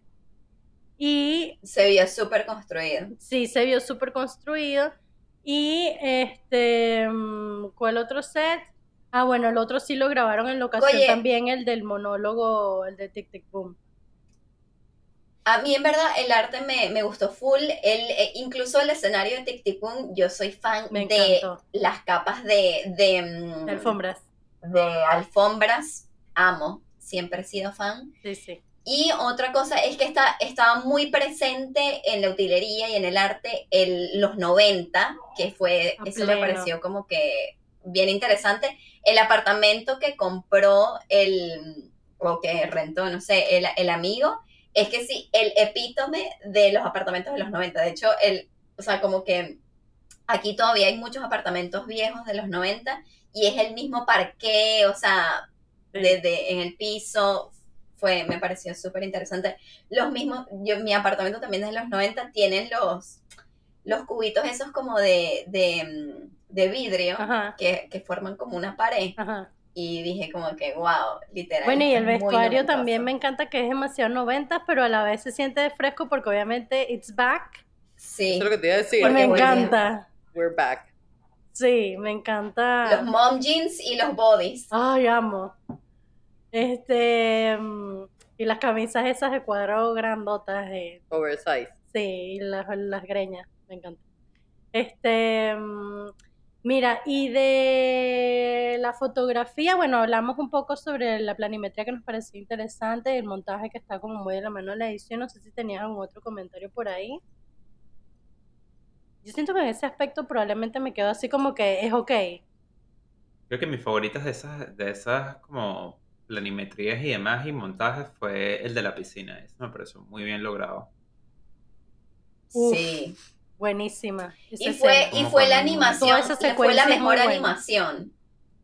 Sí, también. Fue la mejor animación, porque la animación del diner, como que, coño, hubo una parte, o sea, se vio bien, como que un poquito computarizado, pero la Sí, igual que la de la canción de de ella, la piscina. de- la de Come to Your Senses, también se ve un poquito chroma key, pero esa de la piscina a mí me pareció increíble y en verdad esa pieza, bueno, esa también lo grabaron en locación, esa es la piscina que tal, donde él iba a nadar y me pareció muy arrecho el montaje, tal cual el ritmo, la edición, eh, lo que él se va diciendo. Y creo que esa también es una de las escenas que más me gusta, que yo creo que habla mucho de cuando se les ha pasado como el bloqueo de escritura, que, mm, o sea, un poco lo que dice Jorge de que hay veces que romantizar esto es peligroso en el sentido de que esto es actually work, ¿sabes? Como que uno se tiene que sentar unas horas a trabajar, a escribir, y hay veces que de pana no puedes porque estás tapado, o sea, de pana no, no sale, nada de lo que sale está bien y, y necesitas como hacer todas estas cosas y de repente estás haciendo X vaina y ese es el momento en donde te llega todo así y tienes que correr a escribirlo porque sin manico, así como vino, se puede ir, ¿sabes? Me pareció súper arrecho ese montaje de la piscina. A mí me gustó el de la casa, la reunión en la casa. Creo que fue una de las primeras. Ay, la de, Es que la de sí, la me encanta esa bohem- canción. bohemia. Amo. Me encantó ese This montaje. is the life. bo- bo- bo- bo- bo. Yo siento que This también is lo the digo life, mucho, que viene mucho de ese espacio del tipo de, again, es- esta es una película biográfica y eso lo entiendo y tiene que culminar donde culmina, dónde ir, ¿no? Em, pero siento que a veces como que el lente que se le pone a estas, estas pelis es como glorificar de alguna manera el sufrimiento y eso es lo que lo convierte en arte. Y mm, sí y no, em, porque bueno, Sí. también hay ar- artistas que viven unas vidas normales y plenas, pero yo siento que esos no se le dan tanto espacio porque no es tan cinematográfico. Dígase, o sea, los ejemplos que hemos nombrado, em, Whiplash, eh, Black Swan, eh, La La Land, esta también, y aunque es biográfica, siento que está mucho, sigue un poco esta línea editorial de el arte es sufrir. Y ahí es en donde, Claro. a pesar de que como producto individual me parece que tiene una cosa muy interesante y es un- sin duda es una, una historia que vale la pena mostrar, sigue, sigo sintiendo que el lente sigue siendo. El arte es esa cosa mágica y misteriosa que está ahí y eh, significa mucho sacrificio y dolor, pero al final siempre vas a verlo recompensado en la obra y es como, bueno, sí, no. De nuevo, Bueno, tal vez, sí, tal no. vez es De como hecho- un poco loco que lo traiga a colación con esta, pero también sentí que aquí sin duda estaba también como curtido de este, todo este sufrimiento, pero bueno, al final ¿sabes? La, la cosa se volvió famosa y sabes, vino renta y toda la cosa, entonces valió la pena el sacrificio. Sí, o sea, yo ahí estoy de acuerdo no. contigo. De hecho, lo hablamos en estos días que una de las vainas de nuestra elección de carrera, eh, que es un poco difícil a veces, es justo ese tema de que, mm, de que, Que tienes que sufrir. no, y de que la, tu, digamos como que el reconocimiento de tu carrera o como el mero hecho de que tú puedas decir, o sea, para tú poder decir que eres, no sé, escritora o que eres directora, tienes que venir acompañado de una pieza que ya sacaste que fue algo. Porque si no, es como que es de mentira. O sea, y a mí me ha pasado como en otras esferas, y lo hablaba con Jorge el otro día, justamente mucha gente que no es en nuestra área, que es así como, ah, bueno, pero ¿en dónde te he visto? O, ah, bueno, ¿qué película has hecho? Y entonces cuando nada está, digamos, a tu nombre, o no son vainas demasiado grandes, o no es de Hollywood, entonces es así como que, bueno, pero tu carrera en verdad es una mierda. O sea, como que tú no como existes, que o- no lo has hecho. o no lo has hecho, no, o no como que todavía no lo has logrado, mientras que uno no se plantea como ese tipo de cosas con otras carreras, ¿sabes? No es como que un ingeniero que eh, trabaja en X vaina, es que bueno, si no eres Zuckerberg, eres una mierda, no sirve. Es como que no, marico, ese hecho está ahí chill, teniendo su trabajo de pinga, y es como que él puede decir, yo hago esta vaina y nadie le va a decir que no, ¿sabes? No sé, me parece interesante que siento que eso 100% viene reforzado por este tipo de productos de lo que dice Jorge, como que bueno, sí, al final un poco es una película, otra película más en donde te presentan que el artista pasa roncha y que esa es su vida y you fake it until you make it. Y es como Sí. que bueno, o sea, Exactamente, y que, que no, no necesariamente, o sea, como artista tienes que, marico, vivir como que en un eterno sufrimiento para crear como que un buen producto. Sí, por eso, eh, o o sea, al que, final... que tu vida no es solo bailar bola. Y al final para mí, it's worth it, though. Pero bueno, O siento sea, que también esta era como que la vida de él. El it's worth Entonces- it for him. O sea, perdió su... O sea, no, no, no lo sé. Yo soy muy honesta. Tipo, valió no la pena lo- el We'll sacrificio. no- never know. We'll no lo know. sabemos. bueno, no sabremos pues porque No, se bueno, murió, pues. Además fue súper loca su, aquí paréntesis, su muerte fue súper loca porque además Burda. fue... Que además se lo mal podido diagnosticar, o sea, todo mal. Sí, eh, mala praxis. fue como todavía más, y por eso yo siento que ahí es Más en donde yo siento que también tiene como esta cosa un poco loca de... Sí, no sé, no sé, tal vez soy yo como que vida es pero yo siento que también como que amigos. gran parte de, como que repensar y reverlo es como que en gran parte el atributo de sus, de sus obras eh, no es solo que las obras fueron grandiosas, sino además como que esa es la tragedia de esta vida que se sacrificó por el arte. Y esa, esa lectura en particular es de la que no soy fan.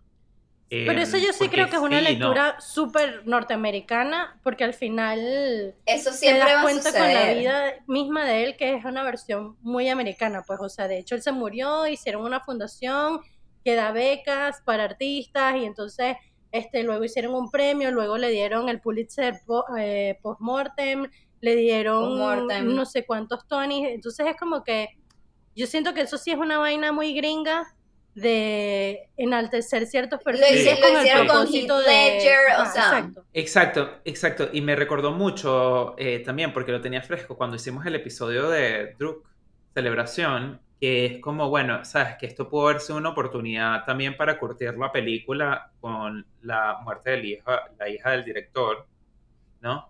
Y es como que, bueno, mira esta película en relación con este otro suceso. Y es como que, bueno, sí, es verdad, pero al final eso no es de lo que, de lo que trata. de lo que ¿no? va. Literal. Y, mm, y aquí también siento que, de nuevo, una cosa no tiene que ver con la otra. Em, me parece que sin duda esto es una, eh, una historia que vale la pena ser contada. Me parece que me parece impresionante además que podamos conocer la vida de, de, de este creador y todo. O sea, una, una cantidad de cosas que siento que fue un privilegio realmente poder tener esto.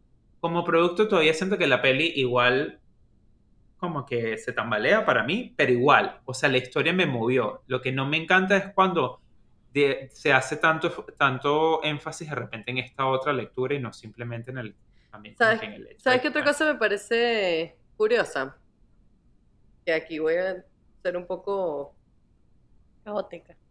Caótica. que es atribuirle, Ah, este- tú eres de las mías, eso es, vamos a traer el caos. atribuirle a. Manuel un montón de cosas que en verdad son de Jason. O sea, Como que. O sea, hay muchas partes de la historia que se construyen que nosotros nos sentimos identificadas que no son de Lin Manuel. O sea, porque están contadas está a través claro, de amiga. Jason. ¿Entiendes? Ok. O sea, como que siento, Pero eso está bien claro porque Tic Tic Boom fue una, o, o sea, como que... claro, pero a nivel de guion de la película, hay muchas cosas del guion de la película que están construidas. A partir de hechos A que partir de- Sí, pero su está obra. acreditado. Claro. ¿Entiendes? Pero está acreditado, amiga. En, lo- en los Yo no te estoy créditos, diciendo el que que, no lo está escribió acreditado. fue el, el jevito de, el jevito que escribió Dear Evan Hansen, Pero, que pero es no su entiendo el punto. nombre. O sea, lo que quiero decir es que, Sí, yo tampoco. o sea, entiendo que está acreditado, sin embargo, creo que eh, la historia nos las cuenta Jason y no nos las cuenta Lin. ¿Entiendes? Bueno, claro, pero digamos que su trabajo ahí es hacer una buena adaptación. O sea, King Richard también es un biopic. Ay, que no quiero entrar con este carajo. Déjame buscar otra. No, no, no, we don't talk about Bruno. Eh, bueno, hay otras películas que también son bi- de biográficas, eh, pero que pueden estar bien o no tan bien contadas, pues. Ay, sí voy a ir con la de King Richard, porque al final esa es mi opinión sobre esa película, que está demasiado biased, ¿sabes? Como que... Y yo siento Claro. que esta película, como, o sea, sí tiene el logro de dejarnos ver las fallas de este personaje y de hecho por eso nos relacionamos, porque es como que, Vánico, este carajo está cagándolo en la relación, la está cagando con los panas, este, no está triunfando en el lo que te quiero trabajo decir es y es que- porque es un cabeza de huevo. Pero lo que te quiero decir es que esa historia ya estaba contada. ¿Qué? Claro, pero todos los biopics ya están contados, amiga. Y no todos los biopics son buenos. Bueno, está bien. No, lo que pasa es que esto también es diferente porque también es una mezcolanza de cosas que hizo Jonathan Larson. Y él lo dice. Claro, es un mashup Claro. de, de musicales que Y ya eso sí existen. se- al final, y el final también como que habla de como de esta influencia, lo cual de nuevo es una cosa que yo rescato, porque yo siento que si él no lo hubiese tomado, no, no estaríamos eh, discutiendo esto, porque de nuevo, él hizo Rent, que además me parece que es como que el...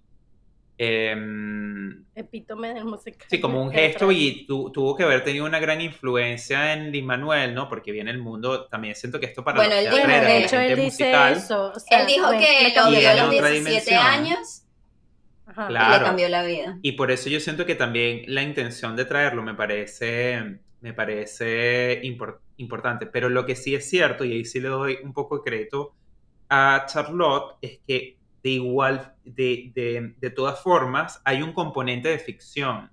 Y ahí es en donde claro. también como que eh, es importante que no, o sea, como que no ver esto como un documental, nos porque no es un olvidemos. documental. Tiene momentos, no, para tiene momentos nada. que también tienen que ver. Por eso, entonces, claro, ahí es en donde yo siento que, de nuevo, entran como todos estos temas en la narrativa, porque al final yo no sé, o sea, me imagino que muchos de estos ingredientes estaban ahí, pero no sé cómo se conjugaban estos elementos y al final tienes que hacer una película. Y ahí es en donde yo digo, bueno, este- estos son los momentos en los que yo digo, bueno, esto es interesante, pero también es interesante viéndolo en la, en, en la narrativa más grande de, de la industria de Hollywood. Y lo cierto es que todos sabemos que ciertas cosas tienen que seguir ciertos, ciertos componentes. Pero dicho eso, Yo ahí. yo igual siento que esta película necesitaba existir. Sí. No, no lo niego. Y Andrew Garfield No necesitaba. niego. Cantarnos en la Y vida. Andrew Garfield. No, él necesita existir. que haciendo aquí este segue de Andrew Garfield necesitaba cantarnos. Eh, o sea, hablemos por último y por supuesto lo más importante de esta película, el sonido y la música. Ah, estuvo ¿Cuál es bien. tu canción? Siguiente punto. ¿Cuál es tu canción favorita? Desgraciado. Mi canción favorita es. Mi canción favorita es Why. Ok. Y em, la de This is the life of a La vida bohemia. bohemia. Ok. Esos son mis, mi top. Amigo Jorge, ¿te gustó Mi alguna favorita canción? es We Don't Talk About Bruno. Ah, em, Clásico. eh, no, no, no recuerdo ningún, o sea, no tengo como, tengo varias que en el momento como que me sonaron, pero no tengo ninguna específica. Para lo a Jorge. O sea, a mí me gustó todo. Sin embargo, no, no identifiqué como una. Me pareció que todo era muy, muy bueno, pero no, sé- no me sé el título de las canciones. Sí, también Bueno, yo la vi es que me hoy, sé los yo la títulos, vi pero hoy, puedes entonces- decir la de tal escena. Sí. Pero sí, me gusta. No, no. A mí me gusta la. eh, cuando él termina el monólogo de Tic Tic. De, de los principio. 30, que empieza. No sé cómo se Ah, llama. esa la de los Como- 30. ah, empieza. 3090. 3090. Esa esa. sí. es buenísima. se llama 3090. Esa a mí me fue marcó y fue que. Sí, sí, que además, marico, le da uno en el corazoncito Y directo. así ¿Qué? arranca la película, ¿sabes? Sí, y, es que, y agárrate que así empezamos, y que mierda. Claro. Esa. Ok. Yo creo que la de, la de, la de, la de Why sin duda es como que un highlight, porque bueno, es como la más em- emotiva. Es que es la más emotiva, yo creo. Y también siento que me pareció catchy, pero de nuevo no me acuerdo muy bien eh, de todas las canciones. La del, la del brunch me pareció como catchy, pero no me acuerdo, o sea, no me acuerdo. Buenaza.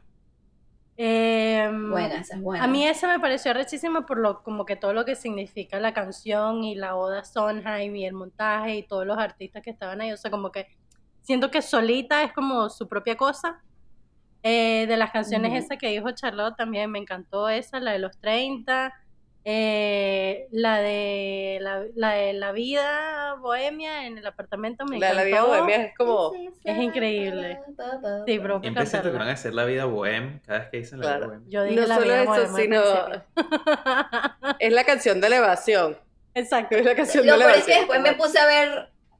Después me puse a ver Rent y ellos también tienen una canción que se llama La vida Sí, bohem sí. y era como que no podía dejar de pensar en La vida bohem. Ah, lol. Este, mm, LOL. bueno, eh, ¿y qué más así otras canciones? Bueno, la de, esa es la del amigo, justo antes de Why, la anterior, me hace llorar tanto. Eh, Sí. Y bueno, mira, la de Come to Your Senses también me parece como wow. Es bien linda. Come to your senses es bien Sobre linda. todo la letra, pues, porque es así como que... Y me parece arrecho que él se haya escrito eso a sí mismo. No sé si eso tiene sentido. O sea, como que eso es una canción que él se escribió a sí mismo a través de la percepción de lo que su novia le diría. Sí. Y es... Él de verdad que él estaba a- adelantado a su época, o sea, como que lo veo ahorita también, por ejemplo, que ahorita en el 2020 estamos hablando full de representación, inclusión, y marico, el carajo escribió esta vaina en los 90, Sí. Claro, Bueno, porque o sea, siento que él está tanto también loco porque, y, como Rent. porque también lo tocaron y eso creo que eh, lo mencionaba varias personas. Que yo no sé, yo siento que yo vi un video como con una parte documental. Pero como que el- el- sus allegados mencionaban el, el hecho de que por una parte era muy sensible, pero además que era muy sensible hacia los temas sociales de inequidad y todo este tema. Y además como que, de nuevo, creciendo en la crisis de, del VIH y SIDA en los 80, me imagino que también cambia tu perspectiva del mundo, ¿no?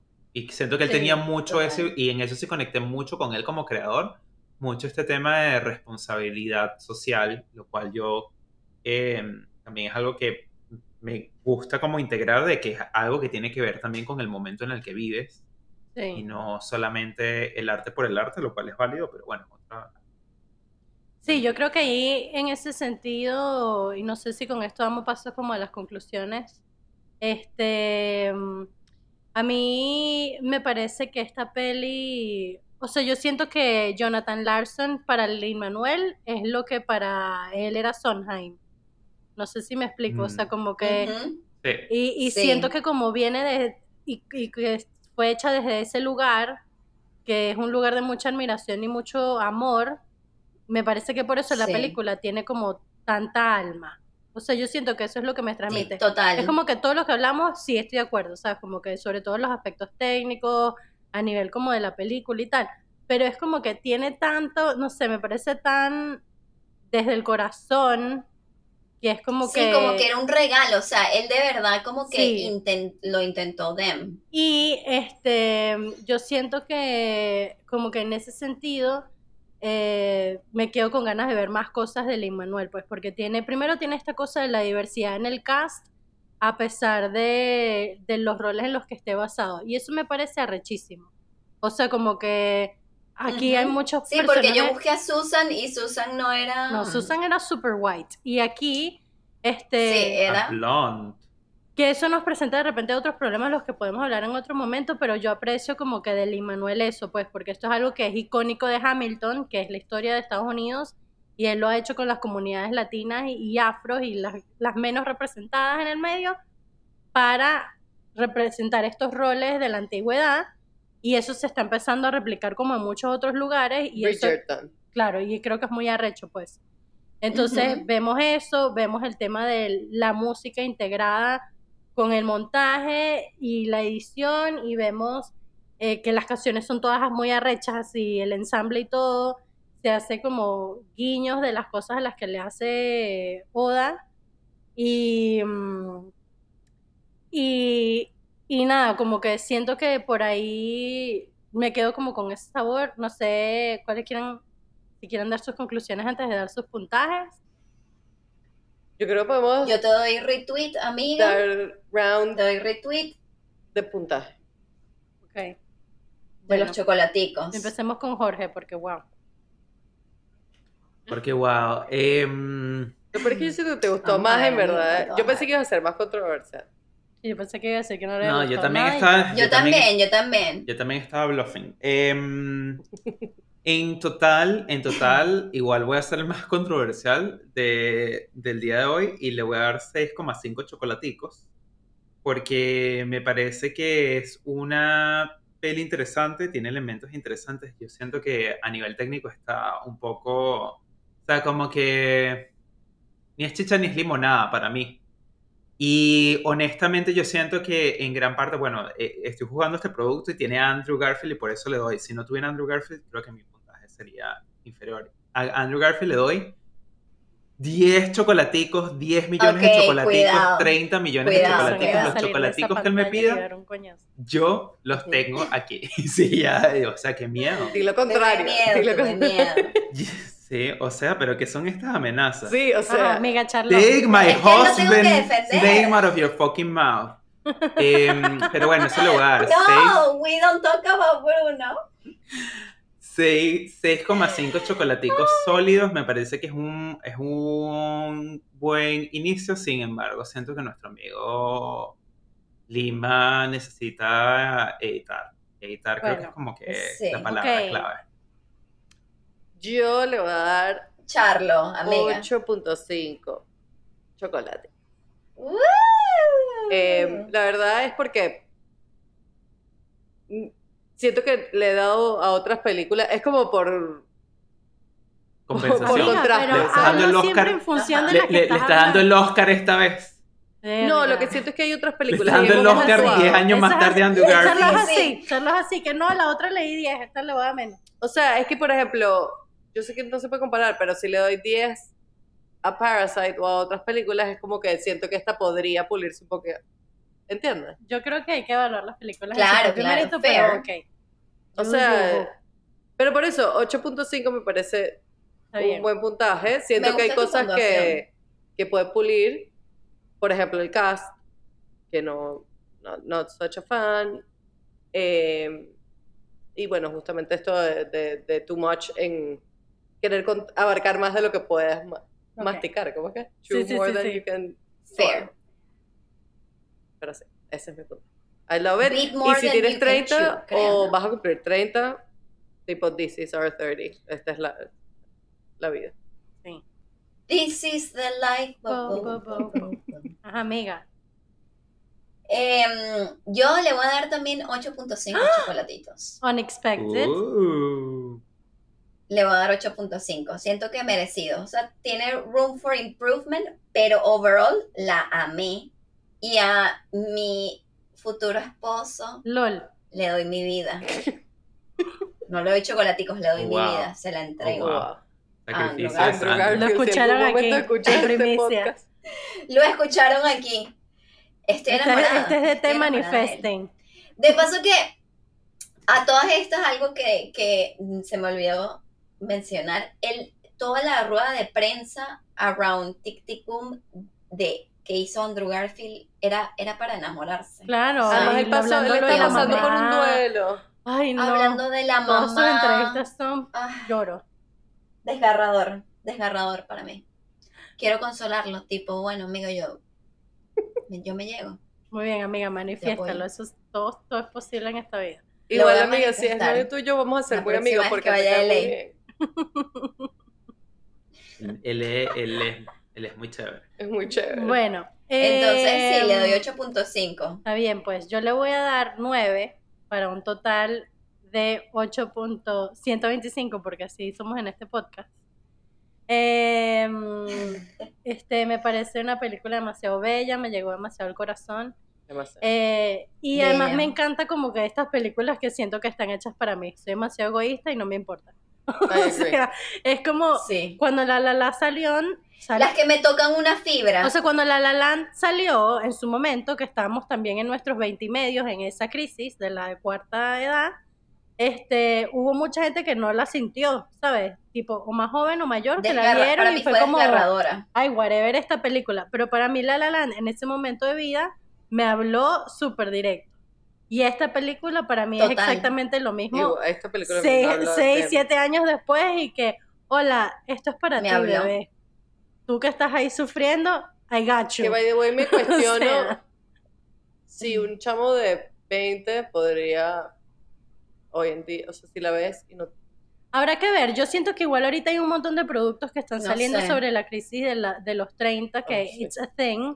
Eh, no sé si vieron el It's video este que les thing. mandé de The Take, si no lo han visto se los recomiendo. que habla justo sobre esto de la crisis de los 30 y entre otros productos menciona esta, menciona Tic Tic Boom y menciona Inside de Bo Bur- Burnham, si la han visto.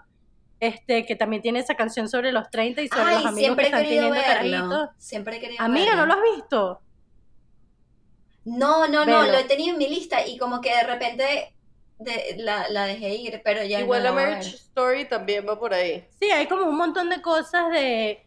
O sea, que Hay- la crisis de los varios. 30 y se la también. O Ay, sea, como que esa crisis realmente lo que, lo que dice en ese video es que se resume a, al tema de las expectativas de vida que teníamos al llegar a esta edad y ya estar en esta edad en donde nos sentimos jóvenes todavía porque lo somos, pero a la vez como que ya somos actual adults. O sea, como que ya de hecho sí, Qué vortex. tipo qué tienes que ajá, encargarte de tu vivienda y tu comida y como que ya no eres un carajito, pero sí sigues siendo un carajito, pero no Oh, really. Bueno, pero por Pero eso... Sí, no, no, esa ajustar, caja- pero esa caja de las Pandora. expectativas. Hay que ajustar las expectativas. Yo siento Pero que no ya, tarea ya fácil. yo morí y resucité como Cristo. Y dije que No, yo Life estoy en ese momento. O Yo, sea, al yo final... también. en life is what you make. Yo estoy, yo estoy still trying to Avísame cuando it out. conviertas el agua en vino, amigo. Yo sentí que tú Bueno. eras demasiado Susan Same. dijo, ay ya, yo sí, seguiré haciendo mi vaina, pero like, cómoda y ganando bien. Hasta ahora solo convierto el vino en pipí, amiga. so- So, además hubo tantos momentos somewhere. mi Susan. Sí, sí, sí. Lol. Hubo demasiados Yo, momentos yo pensé que te ibas a decir que te identificabas Sí. O sea, Yo, pe- yo- Bohemian, yo te sentí, yo te Bohemian sentí Party, Susan. ella que sí. Ok. No, y además ella con el amigo, los dos que sí, ¿cómo él está pagando esta mierda? Él no lo está pagando, la estamos pagando. no sé. No, pero además era como que otra party, aquí, o sea, como que otro.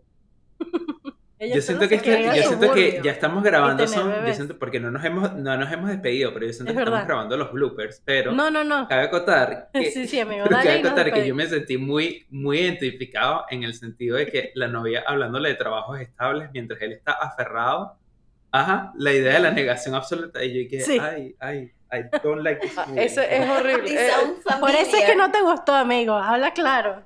Te hizo verte en el Él está proyectando, él está proyectando. It's so Ah, hard. because I'm the only one. incómodo. Because No. I'm the only one projecting Aquí in this nosotras movie. lo asumimos, aquí lo estamos asumiendo con Yo, mucha dignidad. yo lo asumo. Yo también, Yo lo asumo también 100%. proyecto. Ese no es el, el, el- el problema no es no proyectar en la película, los problemas son otros. Está bien.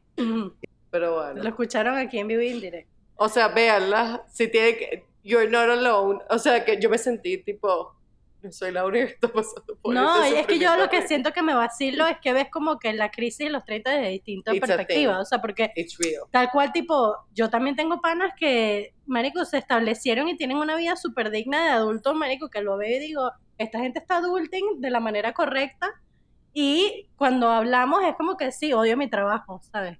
Mi vida es una mierda. Y es que, marico, Sí, no, tu vida es arrechísima. Y entonces es como que, bueno, al final es un tema de perspectivas que uno no sabe O de, de, de- cómo le está de pasando otro. preguntarte pues. como que por de preguntarte por qué yo no quiero estas cosas que todo el mundo quiere, o sea, como que por qué yo estoy buscando otro otro tipo de mérito, otro tipo de meta. Y es como que, ¿será que tengo que hacer eso? O sea, ¿será que tengo Como- que mudarme a los suburbios? Como y- pueden ver, podemos hablar de nuestra de crisis de los 30 para la eternidad. Because Bueno. we're dealing with it. Nosotros nos quedaremos hablando sobre nuestra crisis, pero para cerrar resucitó. este episodio, eh, yo creo que la recomendamos y vayan a verla. Le damos 8.125 Especially si tienen. chocolaticos. Está en Netflix. Está en Netflix. De hecho, Pero también hay un Netflix. documental en Netflix del behind the scenes que no he podido ver, sino como los primeros cinco minutos, Yo pero lo, lo, me- lo yo lo vi. tengo ahí pendiente. Y Está cuchi. quedamos así para la próxima, pues. Eh, por ahora nos despedimos. Eh, por aquí Daniela Márquez, DM. Daniela Trevisan de T. Jorge Patiño, JP. Y Charlotte Brewer se ve. Bye.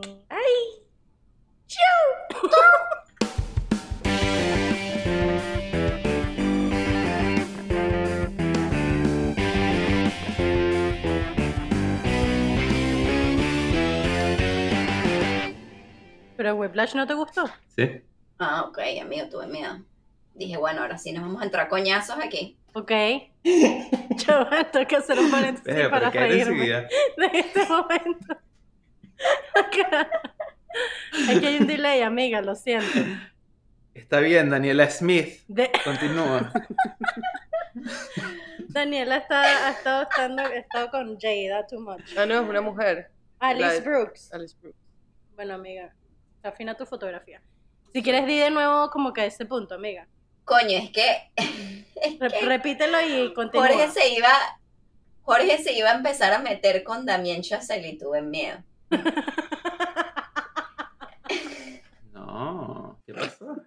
¿Qué he dicho yo?